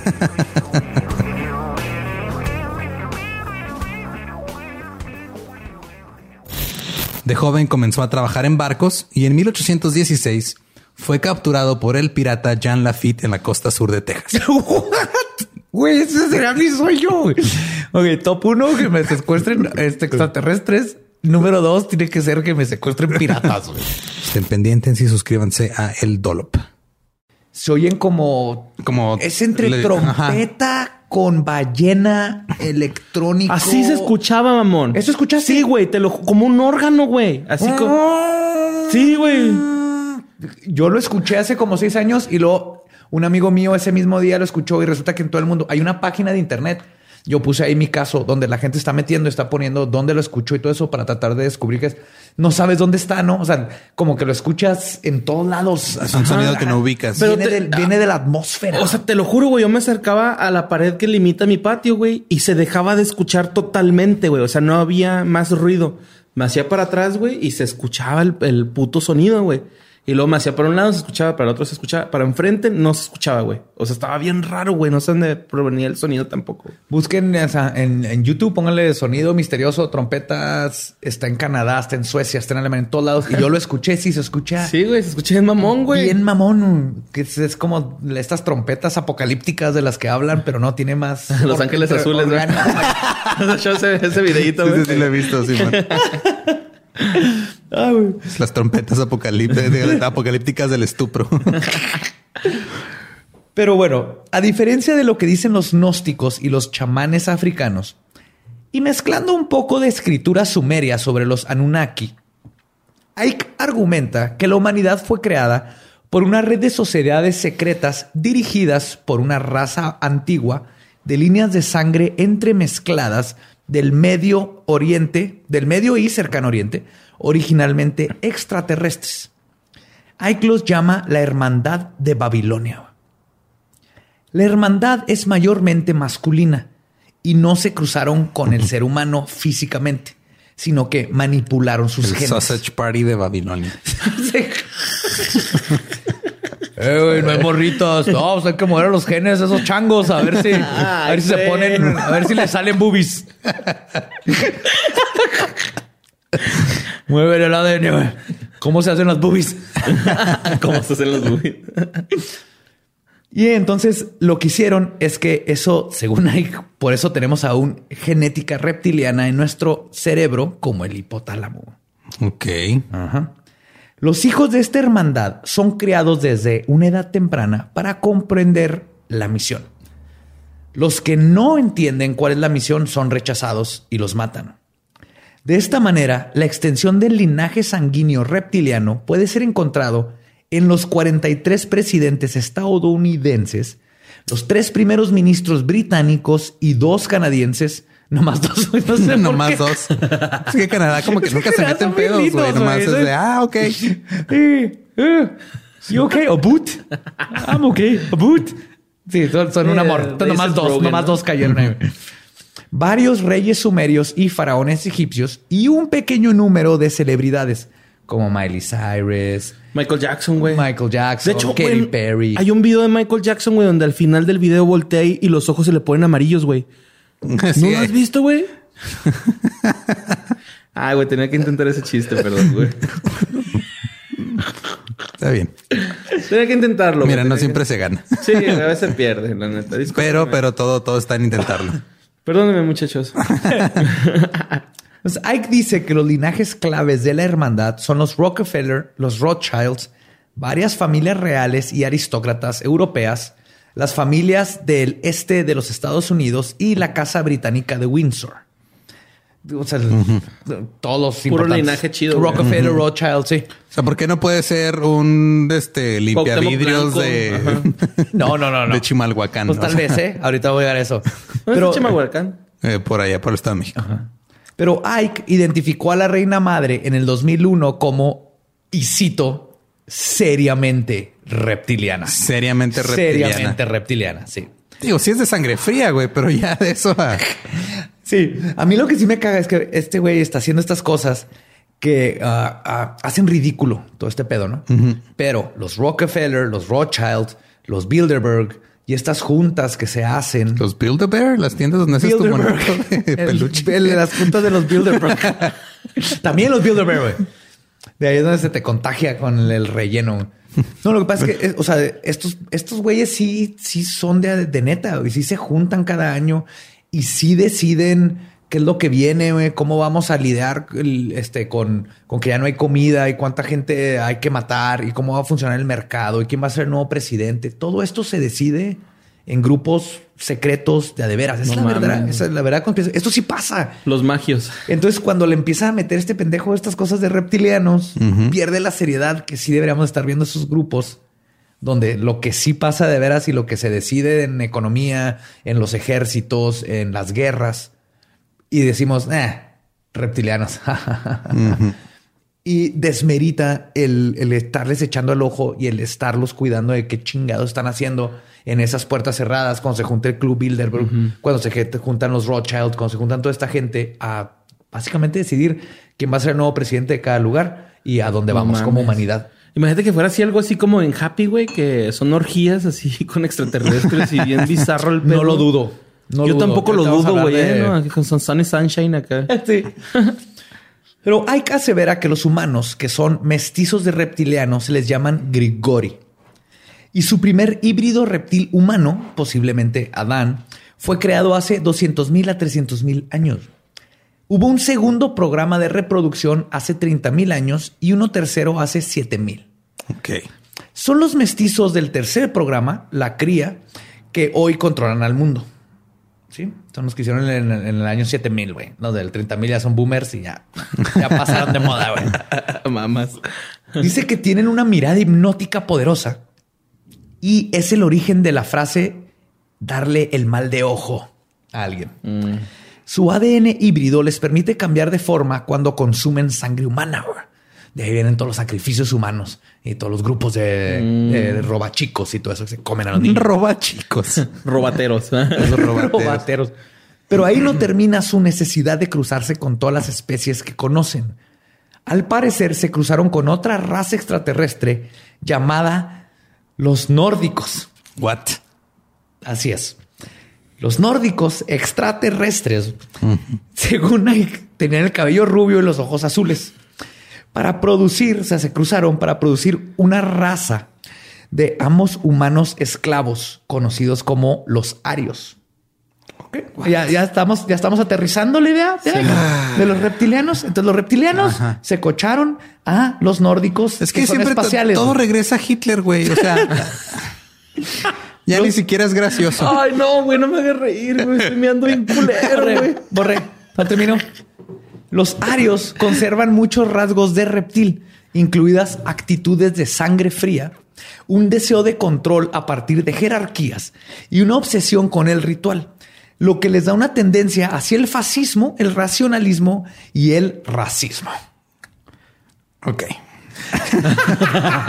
Lolo lo dijo, güey. Ay, no, Lolo. Pues no solo los reptilianos inventaron a la raza aria, sino que el Concilio de Relaciones Exteriores, la Casa Chatham, que es el Instituto, Instituto Real de Asuntos Internacionales, la Comisión Trilateral, el Fondo Internacional Monetario, las Naciones Unidas y el Illuminati están controlados y compuestos por reptilianos que además controlan el Internet, la militar, la CIA y el Mossad, la ciencia y todos los medios de comunicación y la religión. Entonces, Todo. todo. Ajá. Que les digo, lo culero aquí es que sí existe la comisión trilateral que también se juntan a hacer chingaderas, pero no son reptilianos, son seres humanos bien culeros que están planeando porque tienen dinero a dónde va a ir todo el resto de la humanidad. Hay que quitarnos esa idea de los reptilianos como nuestros este, jefes, patrones y empezar a cuestionar a estas personas malas. ¿Sabes quién diría eso? ¿Quién? Un reptiliano. Reptiliano. Qué bueno que hiciste eso. y de hecho, Ike nos dice que casi todas las religiones organizadas, especialmente el judaísmo, el cristianismo y el islam, fueron creadas por los Illuminati para dividir a la humanidad. Y por arriba de todo esto está la élite global. La élite global, compuesta totalmente de híbridos reptilianos, maneja un plan de control y opresión que Ike llama, y cito, orden a partir del caos. Y la forma en que aplican este plan es utilizando un concepto de, y cito, problema, reacción, solución. Que significa que la élite global produce un problema, digamos violencia, ataques terroristas, un nuevo virus. La gente reacciona ante el problema de formas predecibles y luego la élite ofrece una solución que es exactamente lo que ya querían hacer, pero que si lo hubieran querido instaurar nada más porque sí, la sociedad se hubiera opuesto. Pero creen no solo que es lo que necesitan, sino que agradecen a quienes se los impusieron.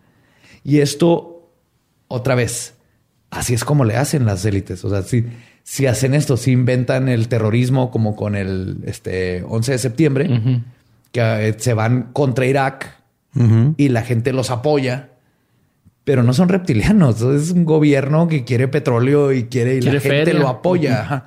Desde la Primera Guerra Mundial, la Segunda Guerra Mundial, Pearl Harbor, que la de- lo dejan que suceda Pearl Harbor para que la gente apoye el meterse a la Segunda Guerra Mundial porque es algo que les, que les sirve económicamente. Ajá. Si inventan un problema es vamos a dejar que nos viene este ataque, vamos a dejar que pase. Y entonces la gente nos va a apoyar porque Pero- ahora están con miedo de que los japoneses nos van a atacar. O sea, lo que tratas como de decirnos es de que es, todo esto ya está planeado desde antes, ¿no? Así. de- Sí, de que lo que estoy tratando de decir Pero- es que estas cosas suceden, pero al meterle el rasgo reptiliano se ofusca todo. Ah, ya. Y la gente dice, es teoría de conspiración, váyanse a la verga, cuando no. O sea, si, si hay que abrir los ojos a que sí están haciendo esto, porque Una es la forma más fácil de, de controlar. Sí, exactamente. Si inventan un problema, lo ponen, hay un chingo de violencia en esta ciudad. Entonces hay que poner cámaras en todos lados y oh, este, vamos a poner este, ley marcial. Y la gente dice, sí, sí, sí, por favor, pónganla, porque sí hay un chingo de crimen. Y luego lees estadísticas de así como que, güey, el crimen ha estado más bajo que en hace 10 años, pero nos hacen pensar esto con los medios y todo eso. Pero estos no son reptilianos, es gente manipuladora en el poder. Ok. Pero si creían que esto es preocupante, les tengo una mala noticia porque tú, sí, tú que nos escuchas o ves, podría ser un híbrido Grigori reptiliano del alfa draconil. O tal vez tu novia, o tu mamá, o tu profesor de literatura, güey. Tu mamá. ¿Cómo, ¿Cómo pueden saber si usted, tú o alguien de su familia es reptiliano? David Icke dice que estos son posibles señales de que eres un híbrido. Ok. Apunten. Ojos verdes o cafés claros. Maldita sea. Tomó reptiliano. 52 episodios para que se dieran cuenta. o café claros que cambian de color, pero también a veces son ojos azules. Ser pelirroja o pelirrojo natural. Antes era, güey. No, no, no. Perdón que te. Que Todos te pensamos que era judío y no. Reptiliano, güey. Güey, estoy seguro que Lolo tiene tener baja presión sanguínea, güey. tener muy buena vista u oído. Ahí tener- sí ya se la pelaron. Sí, con que tengas varias de estas ya. Tener cicatrices que no puedes explicar. La capacidad de hacer. Tengo una que no les he contado, pero sí la han visto. Tu vagina Ajá. no cuenta. lo- Ah, no es cierto, güey. Oye. Me fui, me fui recio, perdón. perdón, Esa perdón. no es cicatriz. La capacidad de hacer que los aparatos electrónicos fallen, poderes extrasensoriales, amor por la ciencia y el espacio, o un sentimiento de que no perteneces a la humanidad. Maldita. Todo como Eduardo. 5 de 8. Sí, güey. no, no, no quería decir de esta manera, pero leyendas legendarias lo cree para llegar a este episodio y decirte que es reptiliano. No, no, no sabía otra forma de decirte. No, pues ya ni pedo. Lolo, así eres, güey. ¿El gusto por el mezcal también es parte de eso? ¿O, o eso ya No dice aquí, pero yo creo que sí, güey, porque si es reptiliano ya te vamos a analizar a ti, güey, para saber. Así que si tienes la mayoría de estas características, probablemente seas un híbrido reptiliano según Ike. O, en mi opinión, un vampiro. Porque pues, están muy, muy parecidas, güey. Baja presión más- sanguínea. Eres más reptiliano. Soy más reptiliano que Sí, vampiro. sí, tú eres reptiliano definitivamente y no hay duda. Ok. Pero saber que tú o alguien que conoces es un reptiliano no es suficiente. Ahora les voy a decir cómo de- detectar con qué raza de reptiliano estás lidiando. Ok.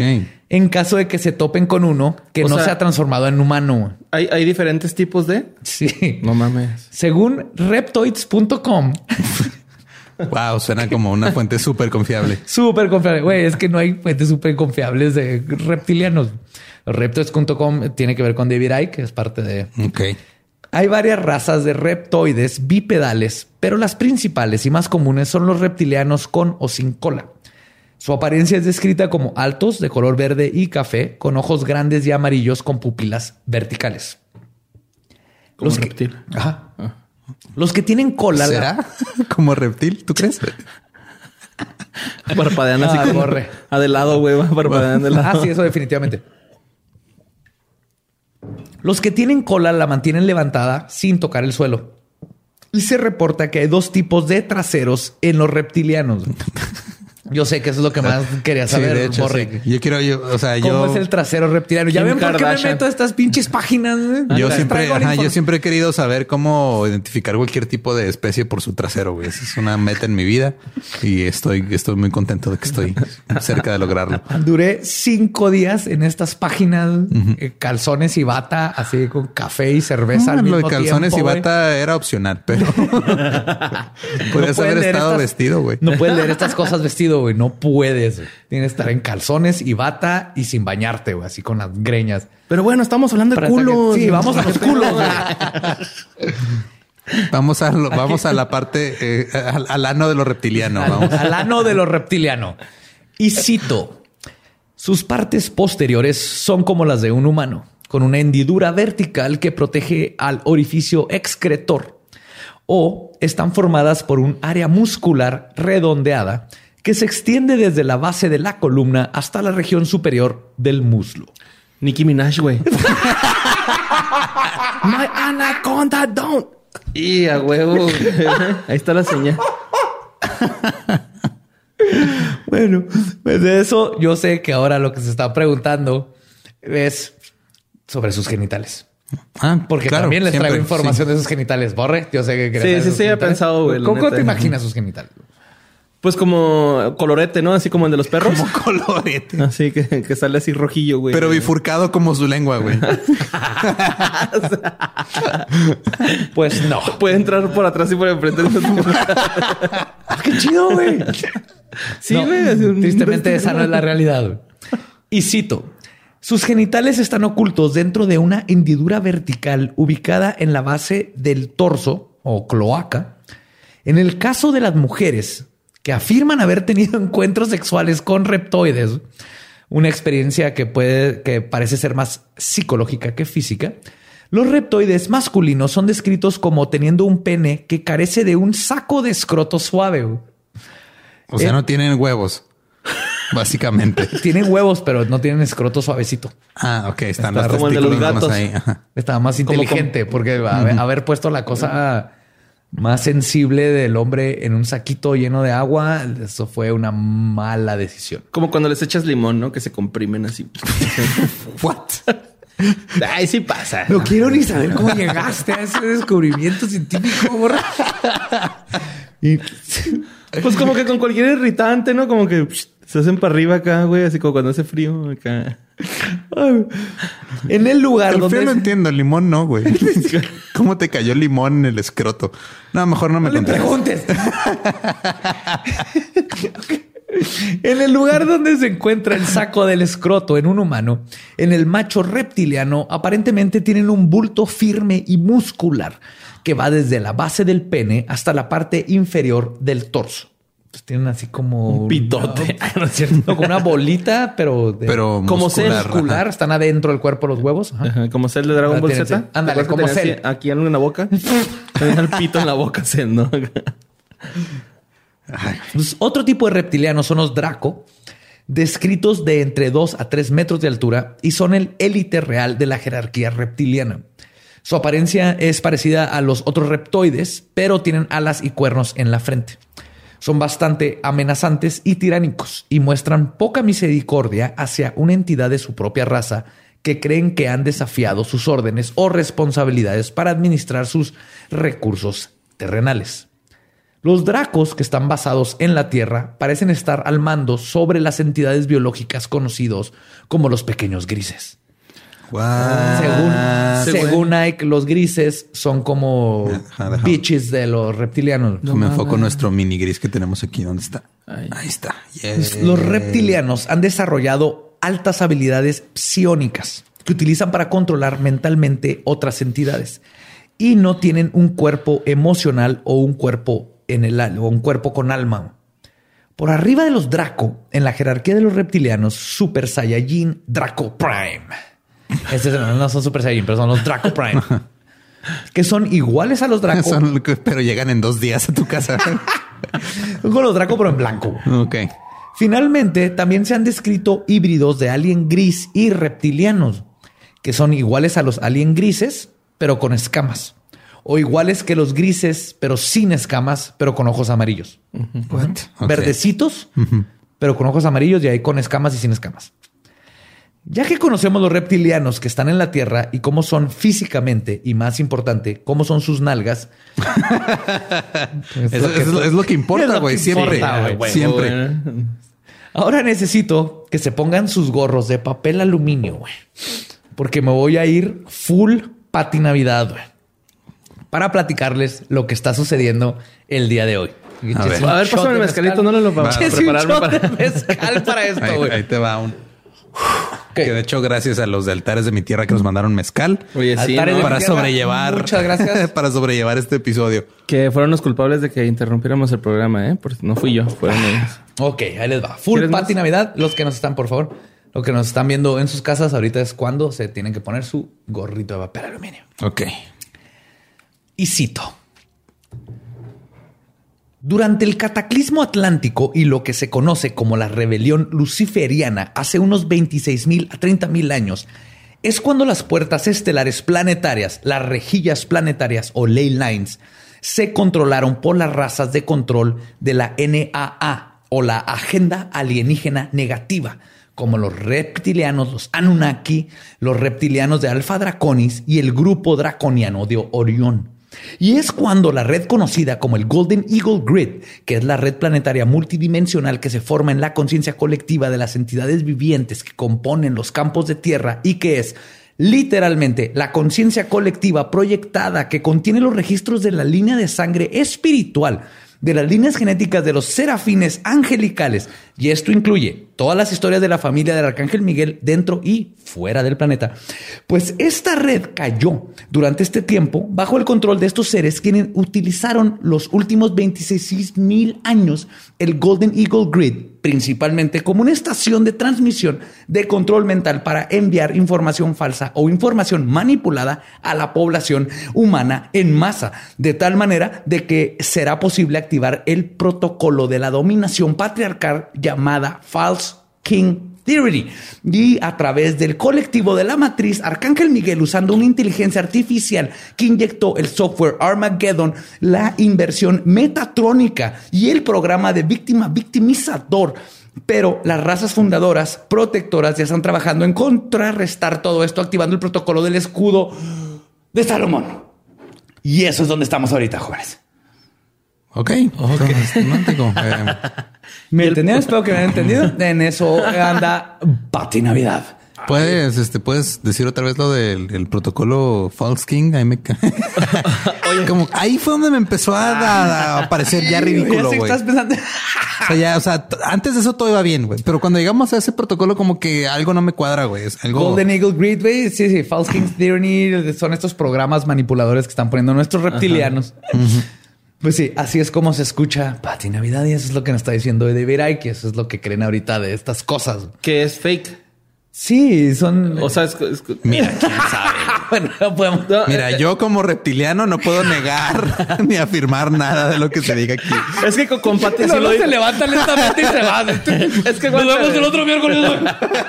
Es que güey, si lo Ya dice descubrió, güey, cambio.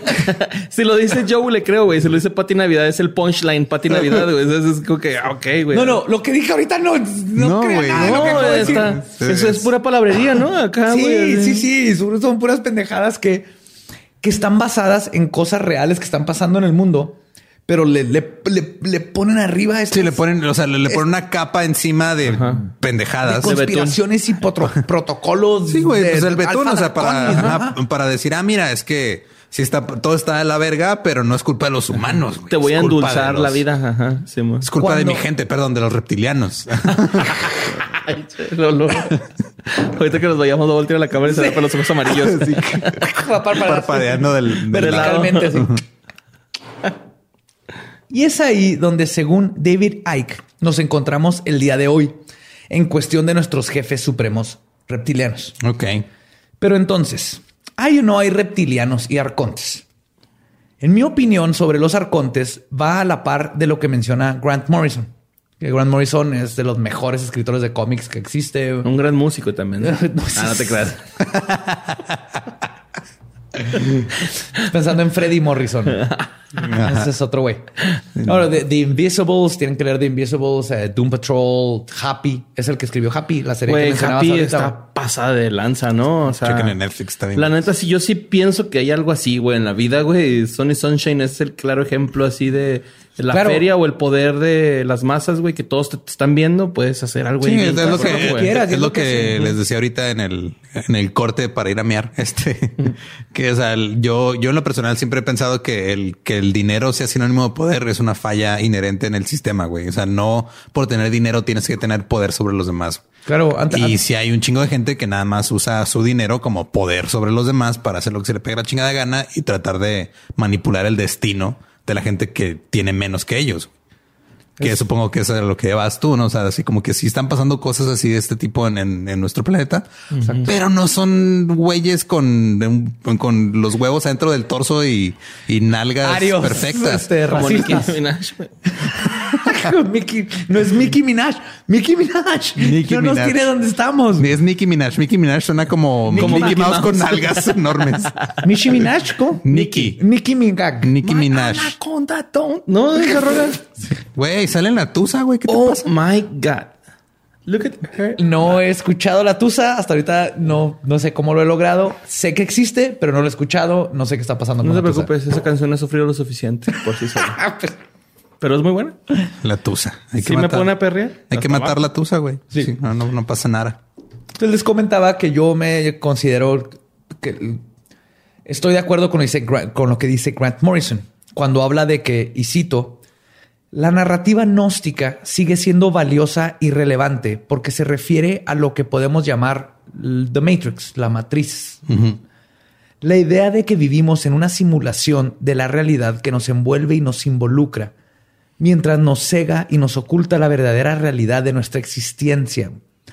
Los gnósticos fueron los primeros en construir cosmologías enteras en torno a la idea de que el universo es alguna manera falsa o falsificada del esfuerzo a medias y roto de un demiurgo celoso y engañoso. Entonces, yo considero, no me fui mucho más con Grant, pero opino que estas cosas tienen sentido metafórica y alegóricamente. Es que la, o sea, todo el mensaje de lo del inicio es, güey, antes teníamos armonía con la naturaleza, entre nosotros, con las demás especies. Podemos hacer. Éramos hippies acá, ¿no? ten- ajá, te- era- éramos más plenos como seres humanos, pero luego pasó el tiempo, llegaron los, los reptilianos, chingaron todo, luego inventamos los podcasts y Ay, no. Yo creo que los podcasts alegran la vida a mucha gente. La neta, Totalmente de acuerdo.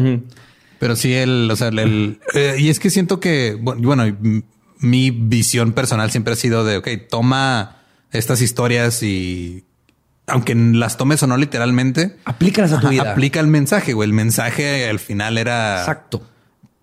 No seas culero con, No seas con con las demás. personas, ni con Date la, cuenta de ni las con cosas que te el- están la tierra, ni con nada. ¿no? Y de hecho, para mí, los gnósticos hablaban de estas ideas en términos de sus tiempos. Ahora podemos hablar en términos de máquinas y simulaciones de computadora para llegar a estas metáforas. Sí, por eso Elon Musk dice Ajá. que somos una simulación. Sí, y, y hay varios científicos que están diciendo que podemos ser una simulación totalmente. Pero el concepto es el mismo. Hay un- para mí hay un sinfín de frecuencias, dimensiones y multiuniversos que la ciencia poco a poco ha estado descubriendo, explicando y comprobando. Quizás los arcontes son las ideas que reprimen dichas realidades Wow. pequeños murmullos que vienen del establecimiento, las religiones y las instituciones que excavan en nuestras cabezas y toman vida y se manifiestan en el mundo real. Pues es damos güey. Es, es como, es como en Space Jam, güey.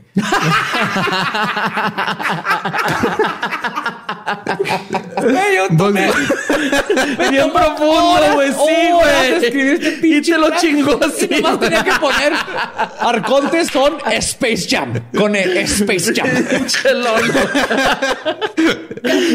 El agua nada más era agua, güey. Todo lo demás eran las ideas que traen estos güeyes de su fracaso, güey. Es lo mismo. No, no era mágico, güey, lo que les dio al medio tiempo. Ah, yo estaba muy inspirado, güey. Te lo juro. así, ah, mañana voy a ser una nueva persona. Y- Era Space Jam, güey. Vaya todo no ponga Space Jam. No, sí creo que el, el arconte es este que se puede convertir en algo real, se convierte en algo real. Sí, claro, todo es mundo esta- Tenemos miedo de algo, el miedo se convierte en algo real. Pero ah, de la misma manera, a la hora de hacerlo real, los miedos de todos, ya cuando está real lo, lo puedes madrear porque ya lo estás viendo. Es como los demonios, ¿no? Dale un demonio, hazlo físico y entonces lo puedes madrear. Se ¿no? va, ajá.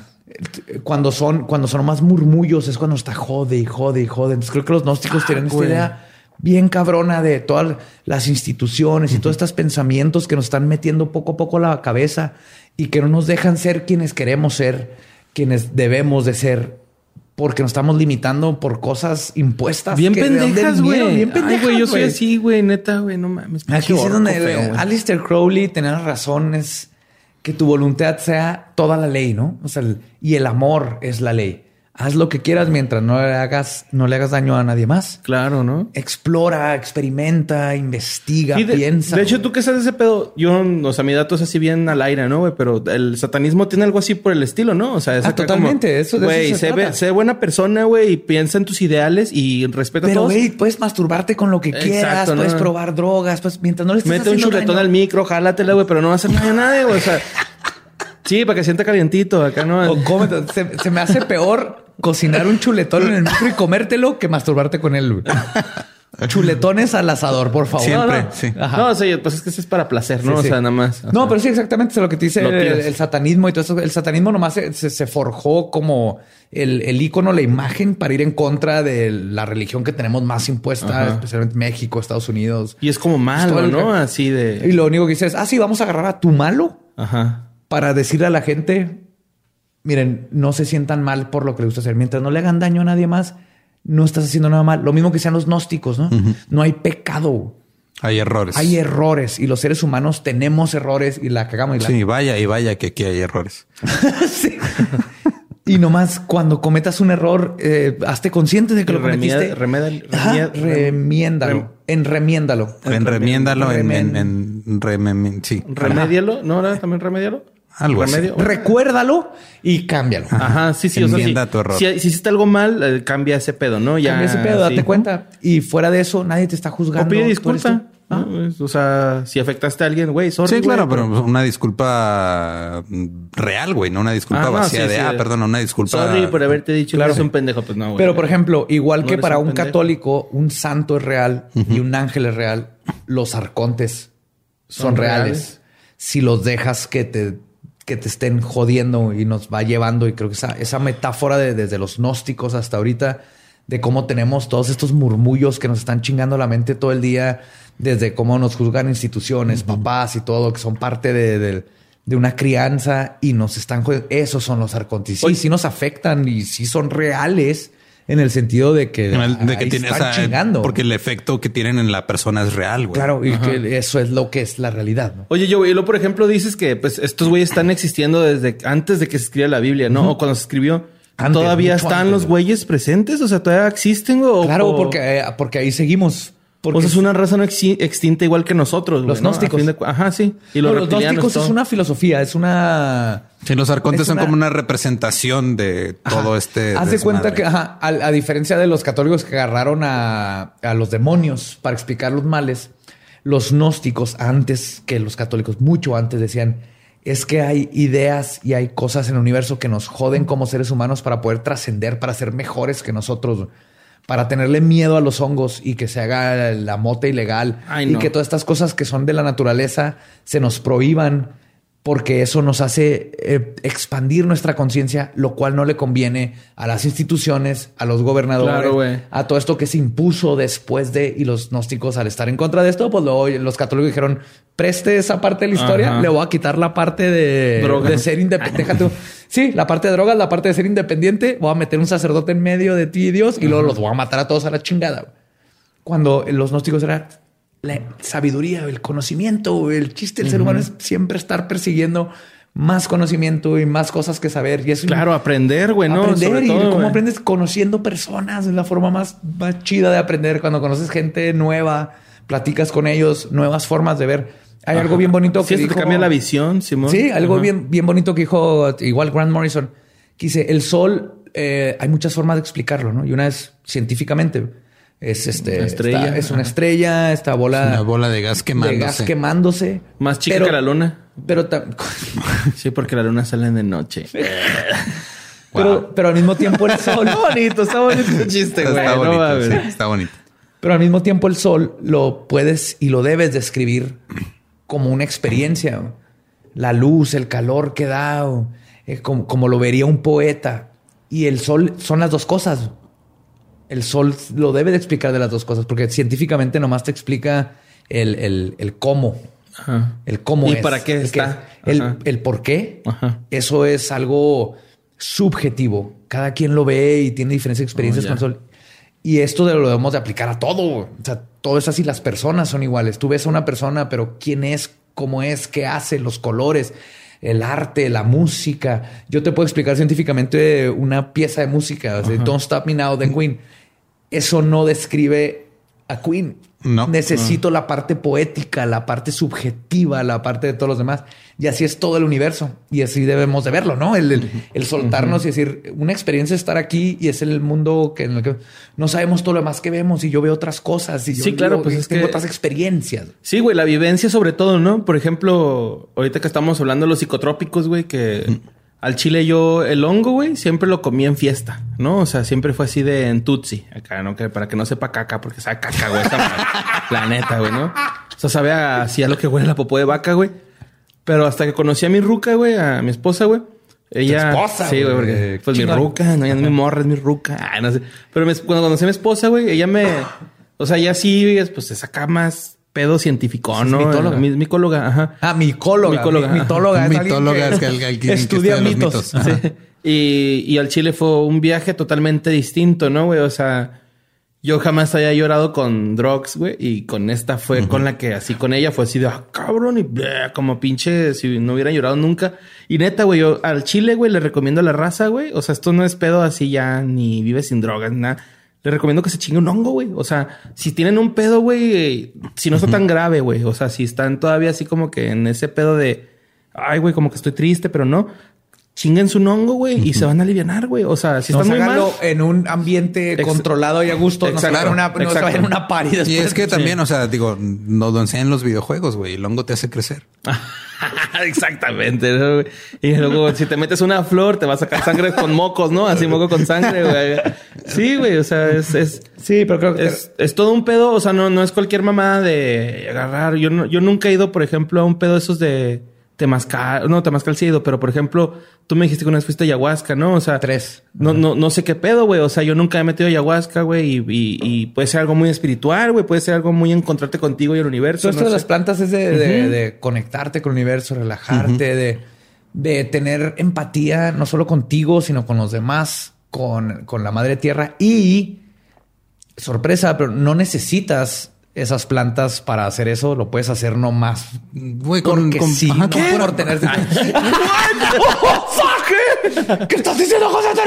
Sí, no necesitas, si no, si no es lo tuyo. No, no con pura no meditación, güey. O sea, la- desde Sí, la, empezando por la sea, meditación. Sí, nomás haga- haga- le- les voy a dar un consejo que es algo que yo hago desde hace como cinco o seis años.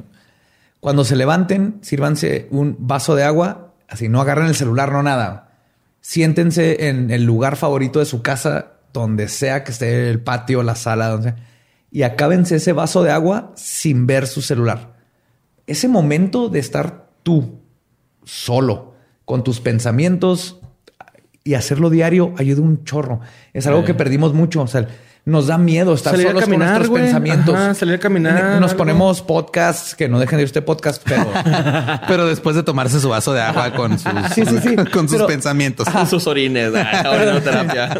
aparte en ese unos 15 minutos diarios nada más. Antes era más fácil que no había nada y tenías que pensar. Tenías Sí, que estar sentado en tu cuarto y viendo las paredes y te empiezas a imaginar Yo cosas. lo que hago mucho, yo, yo hablo mucho conmigo mismo, güey. O Ah, sea, sí, yo, yo hablo Sí. solo un chingo, güey. Cuando manejo, voy balando solo todo el pinche tiempo. güey. Yo Igual. escribo mis rutinas, güey. Manejando, no es pedo. Ajá. Sí, sí, yo tengo, yo tengo dos. eh, Uno es Joseph. Y ya le digo, y tengo conversaciones entre Joseph y yo.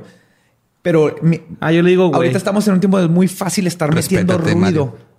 Le metemos ruido a, a nuestro cerebro porque es difícil. Ajá. De hecho, ahorita el único momento creo yo que donde podemos estar solos sin ruido es en la regadera. Y en el- hasta que no tengas un no cagando puedes en el celular, pero en la regadera si se moja, pero pones música y todo. Música no hay tanto problema, las más la estás oyendo. Pero darte ese momento nomás de 15 minutos así de pu, pu, pam, pam. Y lo empiezas a pensar, ah, mira, nunca me nunca he notado ese ladrillo. Nunca esto, ¿qué voy a hacer mañana? Oye, esto que tengo. Viendo las figuritas del mosaico, ¿no? Sí, Así, empiezas ah, a pensar en cosas. un burrito. Darte un ese tiempo a, a hacerlo así, nomás como. No necesitas más de 15, 20 minutos. No tienes que hacer yoga. Si, si puedes, hazlo. Meditar, si puedes, hazlo. Pero no tienes que irte a esos grados nomás. Date esos 10, 15 minutos en la mañana sin, sin electrónico, sin ruido, sin nada. A lavarte, ¿no? Tú contra ti mismo. Ajá. Tú pensando en lo que estás pensando, piénsalo, confróntalo, analízalo y, y lo sigue con tu día. En cuanto termines eso, puedes abrir tu Facebook, puedes hacer todo eso. Pero creo que para mí esa es, esa es la forma Sí. en que chingas a los arcontes. Y de hecho también Eso hay- y con riéndote bien cabrón de todo siempre. También hay muchas, muchas veces que hay también enfermedades, ¿no, güey? Así que son enfermedades muy peligrosas que son de llevarlas con actitud, ¿no? O sea, por ejemplo, el cáncer, güey. O sea, que si alguien ahorita su familia está pasando por ese pedo, güey, les mando un abrazo, güey, pero este, la neta, güey, es un pedo de que esa enfermedad, si la tratas con actitud, güey, se va. ¿Sabes cómo? O sea, y obviamente que también con tratamiento. No, claro. O sea, claro. Es, una mezcla de todo, güey. No nada más Ajá, es. pero, o este, sea, fíjate cómo es el, el- el pensamiento, ¿no? O sea, de que tú estás diciendo, voy a estar bien, voy a estar chido, Claro, güey. hay, y hay pum, estudios, de ahí viene toda la, la- la investigación basada en arte, viene de cuando empiezan a entrevistar a las, a las enfermeras, porque habían dos pacientes con el mismo tipo de cáncer, le estaban dando el mismo tratamiento y uno se mejoraba y el otro no. Entonces empezaron a preguntarle a las enfermeras, pues qué pedo, güey? o sea, dinos tú qué estás viendo, porque tú estás todo el día con el paciente. Y resulta que los que se mejoraban más eran los que la familia iba y los apoyaba Ajá, huevo. que se reían, Que tenían flores, que tenían eh. algo en que, ajá, Entonces, claro que afecta en, en enfermedades, en, en tu salud, en cómo te ves físicamente. Eh. El reírte, el tener amigos, el tener el apoyo de todo es parte de lo que es ser un ser es, que so- humano. es que somos bien complejos, güey, como seres humanos, ¿no? También Y, es parte, y güey. yo que soy mitad reptiliano más, güey. este güey sabe, güey. Pero pues ha estado serio. Sí, yo- yo que soy mitad re- hablar, cabrones. Pinches mortales. Le voy, le voy a hablar al Mossad y mañana Yo que a- soy mitad reptiliano no puedo este, Van a hacer opiniones sobre tratamientos de cáncer porque Mandándole un mensaje No al Donald Trump. ¿ah? Y nomás quiero, quiero, quiero terminar el podcast con algo bien bonito, que es que los gnósticos desconfiaban y se dieron cuenta y odiaban al Dios Jehová, el Dios, como le dicen Dios, en México le decimos nomás Dios, ¿no? Porque se dieron cuenta que qué tipo de Dios pedía, y es algo que doy- yo he dicho mucho y me, me- me di cuenta que los gnósticos también lo mencionan, qué tipo de Dios pide que te cortes el prepucio. Fue algo que los gnósticos dijeron, eso está de la chingada, güey. ¿Por qué tu Dios te está diciendo que te cortes el prepucio, güey? Es tienes que- prepucio? ¿Sentido, güey? ¿Tú tienes prepucio? Sí. Ponte el hoodie, güey. Presume Ponte los el cuernitos. es ¿Tú que tienes prepucio, no? sí, pero al- eh, algo que bueno, yo lo he visto como desde otro otra otro punto de vista que el, el hecho de que Dios te, te pida que quites el prepucio es él reconociendo que cometió un error al crear al hombre. Puede ser. O Porque según, o sea, supuestamente fuimos creados a su imagen y semejanza y somos una imagen perfecta de O sea, Dios. el güey tenía y al güey se le olvidó quitarnos el prepucio, güey. se arrepintió. güey. Fuck, tenía que ser concesión. Así Entonces él, güey. él- él le está diciendo, la cagué, güey, perdón, perdón, la cagué. Tú córtate esa madre. Yo no, yo no lo tengo. Y güey, el- el- el- es mutilación sexual. Claro. El, el circuncisar es mutilación sexual. El prepucio es uno de los órganos sexuales más importantes del pene. Aparte de la sensibilidad y, y suelta feromonas y suelta muchas cosas que son parte de el tener sexo. Mira, Es horrible. Entonces, mi teoría es que Dios mandó que los cortaran porque se los lleva al cielo y lo los fríe y se hace taquitos de prepucios. como de tripa, güey. Como tripita. doradita. Ajá. Sí. Oye, pero igual estaría chido preguntarle a las morras que, qué prefieren, ¿no? Si con hoodie o sin hoodie, güey. el- el- Con judío o sin judío. Bueno, las mujeres Vamos a que hacer una, gusta, eh, vamos a hacer ahí una, Mira, una encuesta. eso es, es estético. Yo tengo pero es, pero es, es mutilación. Es mutilación Sí es mutilación, ¿no? no tiene sentido. güey. Tal vez antes dicen que el ten- tal vez tendría sentido cuando andaban en el desierto porque se llenaba de polvo y smegma y no había agua y podía haber, podían haber infecciones. Esa palabra está en vergas, ¿eh? Smegma, amo esa palabra. Sí, está en Está vergas esa hermosa, palabra. güey. No googleen Smegma en su trabajo, por favor. Háganlo. Smegma. Tampoco huelan el smegma. Smegma. Huele como atún. No, no buena. Ajá. El punto es que Sí, huele como no atún, tiene ¿no? sentido. Para todos los que nos escuchan que van a tener un hijo, no le corten un pedazo de su pene. Nomás déjenselo ser. Es parte de su pene, es parte del. Ahí les va algo bien sencillo. Alguien que tiene prepucio, si el prepucio no está y se frotan los calzones, ah, la sensibilidad está bien cabrona. Cuando no tienes prepucio, no te pasa nada porque ya perdiste un chorro de sensibilidad. Eh. Así de sencillo. Sí. O sea, no cogen tan rico como nosotros que tenemos prepucio. ¿no? O sea, literal, güey. Todo este tema, güey, de los arcontes. Llegamos de- al prepucio. Llegamos al Sí, todo, güey, tan bonito Porque. Dios Empezamos en el. ok, güey, es que no avanzamos nada en este podcast. Empezamos en el Nies y nomás llegamos al prepucio, güey. avanzamos como tres centímetros. Ah, esos son tres centímetros yo. Cállate, los que están viendo. Estos son tre- tres como centímetros. 30. No, son tres. Ese fue el episodio de arcontes y reptilianos de Y leyendas. Y el prepucio y el nies. Güey, yo te quiero dar las gracias por invitarme a este tema. Estuvo bien vergas, Güey, güey. cuando lo estaba escribiendo dije, Borre Neta, tiene que güey. ser el, el que Bien tiene que vergas estar este parte tema, de... güey. Sí, es algo bien interesante lo que tenemos que pensar. De- de- hay- de- siempre en medio de, la, de las cosas que se dicen están las verdades. Hay que leer de todo y ahí vas a ir encontrando. Siempre en medio. Por eso todo empieza en el En el. Nies. En medio. Kundalini Serpent. y pues gracias por- gracias mujeres por liberarnos de los pinches arcontes y de toda la pendejez en la que estábamos. Perdón por regresar a esa pendejez, pero ahí vamos. Ahí vamos cambiando las cosas. Sí, porfa, gracias. Borre, cuéntanos qué estás haciendo, qué el- redes, etcétera. Ah, bueno, pues ahí me pueden agregar en Instagram, por favor. Me pinto el pelo, güey. Si llegamos a los 5000, me dijo Lolo, güey. Va. Tengo cuatro mil y algo, güey. Entonces ya no falta tanto. Mario ¿Puedes, López puedes, Capi. coger, ¿Puedes coger el color yo? Sí, arre. Vamos a escoger. Ay, nomás no te pases de verga. No, no, no. Yo Pero- soy fashion, güey. Yo te voy a escoger algo chingón. Pero ahí estoy en el Instagram con Mario López Capi, Mario López Capi, Mario López Capi. Lo digo dos veces para que se acuerden. ¿Y la Y- tercera para qué? Ah, Mario López Es que Capi. amarre. para que amarre, sí. La cuarta es para que se lo ganen un taquito. Y, y este, en, en mi Facebook estoy como Mario L. Capistrán, que de hecho lo estamos volviendo a activar porque yo dije que lo iba a activar a los mil. Estamos a los 1100, no me he dado cuenta que hemos llegado a los mil. y este, próximamente habrá contenido ahí este, en las redes, ¿no? Así bonito. señor. Sí, señor. Este, ya de rato pasaré el dato ahí, ¿no? Acá de. Porque no quiero que lo empiecen a agregar y me metan presión. Quiero hacerlo con calma. Muy bien. Con Ok, calma, pero bien. Muchas gracias calidad. por escuchar y por, por porque les guste lo que yo hago. Y gracias a ustedes, de neta, por siempre tomarme en cuenta, güey. Creo que no nomás nosotros te amamos, Borre. Creo que todos los que nos están escuchando te aman y no lo van a hacer saber definitivamente cuando salga Ay, este episodio. Este mezcal está chido. Está bien cabrón, güey. ya llevamos Ya- media ya botella. llevamos, güey. yo creo como seis Altares de mi horas tierra, güey. Neta, se mamaron, güey. Se mamaron, güey. Está bien rico, güey. Y ahí disculpen, no, no hay, al parecer, no hay hombres humanos que hayan tenido sexo con reptilianas. No lo encontré en ningún lado. Entonces nomás Ah. tuve, nomás tuve el punto de vista de mujeres humanas. Pero bueno, a ver. Joe, tres, tres morras que tú piensas que son reptilianas, güey. Tres morras, güey. Rihanna es una. Ya tienes dos. Rihanna. Sí. Saoirse Ronan Ok. está demasiado Saoirse Ronan. Ok. Ah, Kira Knightley. ok. Ajá. Y no, la reina toda. Claudia Sheinbaum. Paris Hilton por su papada, así como que se une así de su cuello a su pecho. No, ¿quién más yo? ¿Quién y Tessa Ia. Tessa? Ay, es muy guapa, güey, ¿eh? Es reptiliana, por eso es guapa.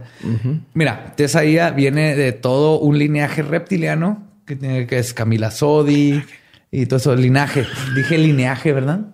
Es un linaje. Reptiliano, Camila Sodi. Perdón, Cami. Saludos. Hice un video hace muchos años. Pero todo ese linaje de Camila Sodi y hasta donde llegue reptiliano están demasiado reptilianos. Y dice Perfectas. Gastón, ¿no? Envió Diego Luna. Quiero hacerle tus hijos a Camila Sodi. a huevo, güey. Y Ah, Eduardo, traigo una playera de Gastón. Yo, que este, ¿yo qué? ¿Cuáles son las Yo tres mujeres que dices que son reptilianas? Mira, de mi raza no puedo estar hablando así al aire, güey. Entonces. No, que tres mujeres que yo considere que sean reptilianas. Ah, hijo, güey, no sé. Pues no, Eh, no sabe, güey. Estás no, preguntando de que, de, Es que todas- que revele se me hace que es reptiliana, güey.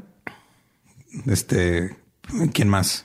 Eh, Tilda Swinton, güey. no, Tilda Swinton no es reptiliana. Tilda Swinton es un pinche. Ella es ángel. pleidiana. No, güey, esa no. Tilda Swinton es un ser divino, güey. Por eso es pleiodiana, es de los pleiadianes. La hija del güey de Aerosmith está Liv Tyler. Ah, es guapa, güey. Ah, y No estamos hablando de guapas, estamos hablando de No, de reptilianas. De reptilianas. reptilianas, ajá. Pero yo estoy hablando, yo estoy pensando es coincidencia. Ajá. Totalmente que estamos mencionando. Ya, perdón, güey. Sí me fui mal, ¿va? Línea reptiliana, sí. lado. Perdón, perdón, Sí. perdón, perdón. Y bueno, llevo dos, no sé, una tercera. Es que creo- es que me quedé pensando en Rihanna, güey. O sea, no me había dado cuenta hasta que lo Sí, mencionaste. güey. Es que es muy, es, es muy así como que rasgos así reptiles. Rasgos reptiles. Sí, güey. La neta, los ojos, ¿no? A mí se me hace como que sus ojos son muy así de hipnotizantes, como de una cobra. Ay, güey. En fin, este, a nosotros nos pueden seguir en todos lados como arroba leyendas podcast. Si llegaron hasta este punto, los amo. No Perdónenme. mames. Creo que se nota que ya está el mezcal. Pero Fans legendarios, perdónenme, no me quemen. No, no me des madre. los amo llegar hasta este punto. Ya que siete horas y media ya. Siete horas y media hablando de reptilianos. Gracias por aguantar. Ah, todavía tengo que recuperar cinco días de sueño de páginas culerísimas de internet. Los adoro. Me pueden seguir como el va diablo con B grande en todos lados. Yo soy arroba ningún Eduardo. Y Voy a cambiar a reptil. No, es que Reptiduardo. reptil. Reptiduardo. Y los amamos y los queremos. Abrahadabra. Iopan, Iopan, Iopan. Y hoy les voy a mandar un mensaje muy bonito que es: Ok, Google, necrofilia. Alexa, necrofilia. Y con eso los dejamos, los amamos. Y nos vemos el próximo miércoles. Ya nos Te contestó tu Google, güey. Eso se llama karma, güey. Ay, güey. Bueno, pues bye. Los amo.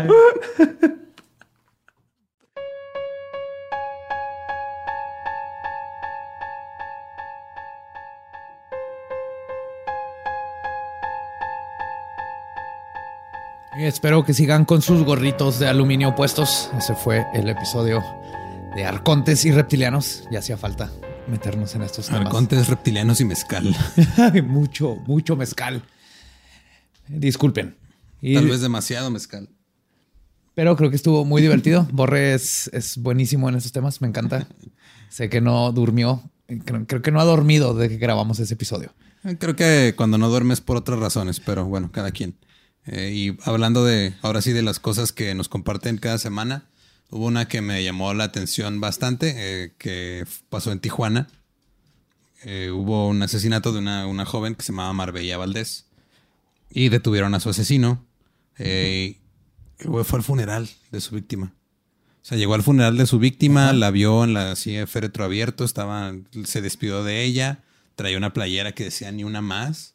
O sea, güey, así completamente descarado, completamente valiéndole madre la vida.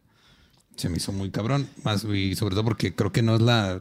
no es la primera vez que pasa, es como. de hecho, es una cosa muy, muy, muy común en asesinos en serie que van a visitar las escenas del crimen. De hecho, los policías, por ejemplo, en Estados Unidos, los entrenan a cuando este tipo de asesinatos, cuando está la gente ahí con el, cuando ponen el, el tape amarillo de no cruzar y todo, que se fijen en la gente que está alrededor, porque el, el asesino en serie, muchas veces los, los sociópatas y psicópatas quieren ir y, y no todos, pero la mayoría quieren la atención, no que se den cuenta que fueron ellos, pero el estar presentes en como ver su trabajo, ¿no? Como un tipo de or- orgullo macabro.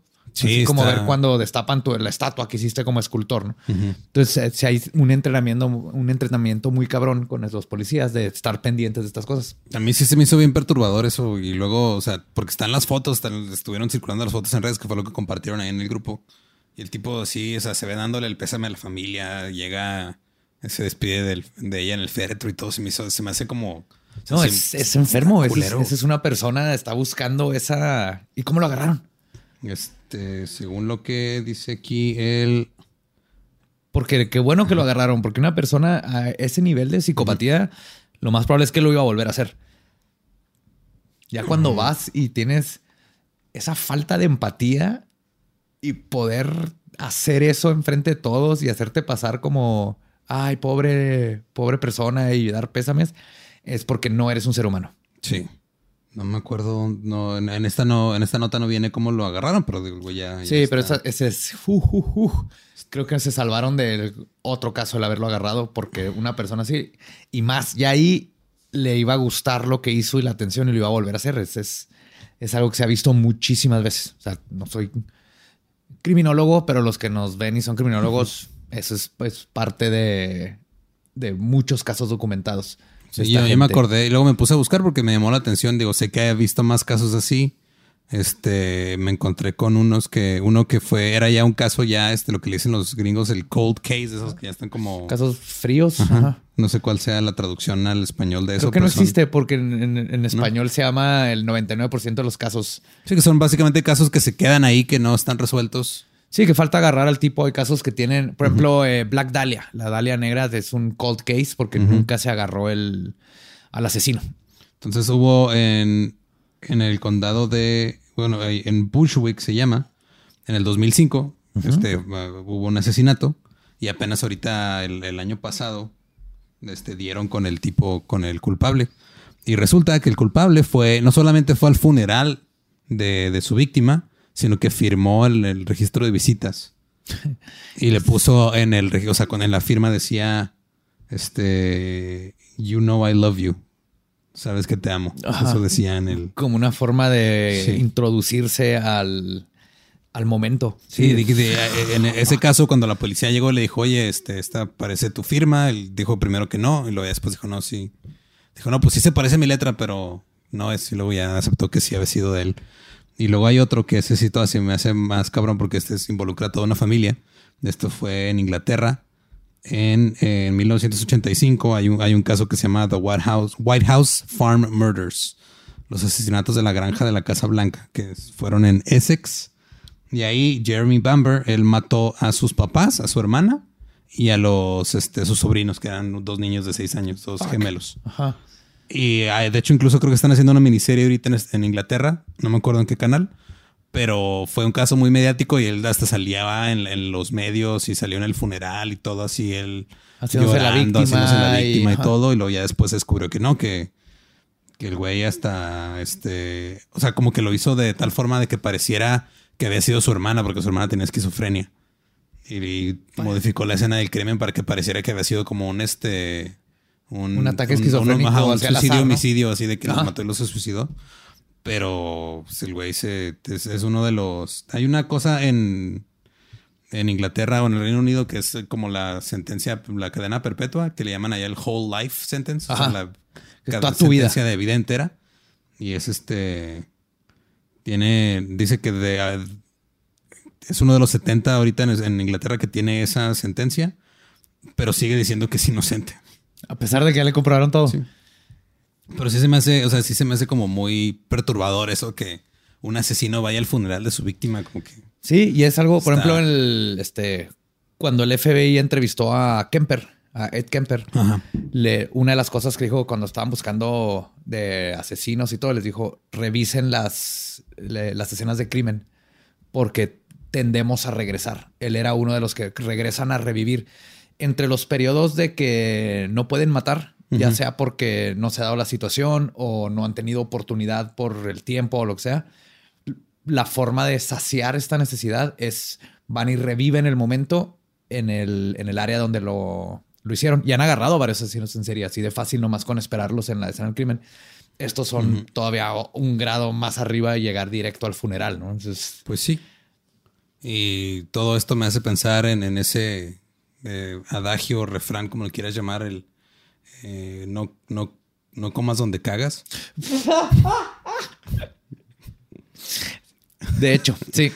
Lo, lo- lo bueno es que hay ciertas cosas de los ases- asesinos en serie que no pueden evitar, como comer donde cagan. y que es lo que ha ayudado a atrapar a un chorro. Y, y hay un este. Un acertijo, que de hecho es, es acertijo slash prueba de que si lo resuelves eres, eres sociópata. sociópata o sea, Ok. que es este. Una, una chava está en un funeral y conoce el, en el funeral de su mamá y conoce al amor de su vida. Así, un hombre súper inteligente, todo se enamora de él, pero cuando se termina, el- se termina el funeral, de, pues, por el- todo lo que estaba pasando, no encuentra, no lo vuelve a encontrar y no tenía su teléfono ni su nombre ni nada. A los dos meses se muere la hermana de la chava. ¿Por qué? Porque el tipo la vio en un funeral y la iba a volver en otro, a ver en otro funeral y por eso mató a alguien más. La chava mató a su hermana Oh, ok. para volver a ver al vato. Wow, yo creí que el vato era el loco aquí. Ajá, Ah, no. Hay otra versión donde Ajá. si es el vato el que mata a una y a la otra, pero el clásico es si ese lo resolvieron de volada y piensas este. No, ah, yo- pues, yo más, me, más bien me lo imaginaba desde el punto de vista del chavo, de que, ah, pues la vi en un funeral, igual si la veo en otro funeral. Ajá, pues es lo mismo, pero fue la chava la que, que era el de su mamá Mm, y luego después en el de la hermana para volver a ver a. Ah, ya se me fue la conexión mamá-hermana. Ok. si alguien bueno, resolvió, revísense. Sí, estoy tranquilo de que no estoy tan loco Ajá, entonces. tú estás bien. ¿Estás bien, Eduardo? Bueno, pues es- eso fue lo de la semana. Este, han pasado muchas otras cosas, pero eh, hay cosas que creo que tenemos que dejar que se procesen y, y pasen antes Totalmente, de bueno. hablar de ellas. Como el muñeco ventríloco que encontraron flotando ahí. No estoy listo para hablar de eso. Les tengo pavor. Desde que en Navidad me pedí uno. Yo, inocente yo de como 10 años, pedí un muñeco ventríloco y me lo regalaron y no dormí por meses. Porque ver esa madre ahí sentada en mi cuarto y luego no, te, no la podía guardar en el closet porque lo dije, la, ya le hice enojar por encerrarlo en el closet y fue horrible, horrible. No compren muñecos ventrílocos. No. No. Cuando, cuando logre superar ese trauma, ya hablamos del ventríloco ese que encontraron, creo que fue en Tamaulipas o algo así. Lo encontraron en, un- en el río, ¿no? Fue, el fue- río Bravo, Fue el río Bravo, sí, sí. pero no me acuerdo en qué punto. pero tenía garras y Sí, se ve como que era un prop de una película. Sí, era de una copia de de Hash, o no sé, Hash, pero no así de. una de tantas películas que usan. Ajá, este, Pero el punto es que no me voy a meter con muñecos ventrílocos. Todavía no sé, no me acuerdo dónde quedó el mío. Puede andar por aquí. Por eso todavía es un, es un tema muy cercano a mí todavía. ok, muy bien. Entonces, este, nos escuchamos la semana que entra. Nos vemos la semana que entra. Eh, muchas gracias por escuchar. Muchas gracias por llevarnos a los premios de Spotify. Y recuerden, si nos quieren apoyar de alguna manera, está Patreon o pueden ir a leyendalegendarias.com diagonal tienda y comprar sus cosas. Traer ahí sus playeras o sus tazas legendarias. Así es. Y la forma más fácil es síganos escuchando y platíquenle a sus amigos y amigas y tíos y abuelitas que escuchen leyendas legendarias. Los amamos. Gracias por todo. Y eh, pues ahí platicamos después de los spotis. A ver cómo nos fue. Pues el, el episodio que sigue es todavía un día antes. Ah, sí, Entonces, cierto. Entonces nos vemos en un episodio antes. Ok. Los queremos. Bye. Bye.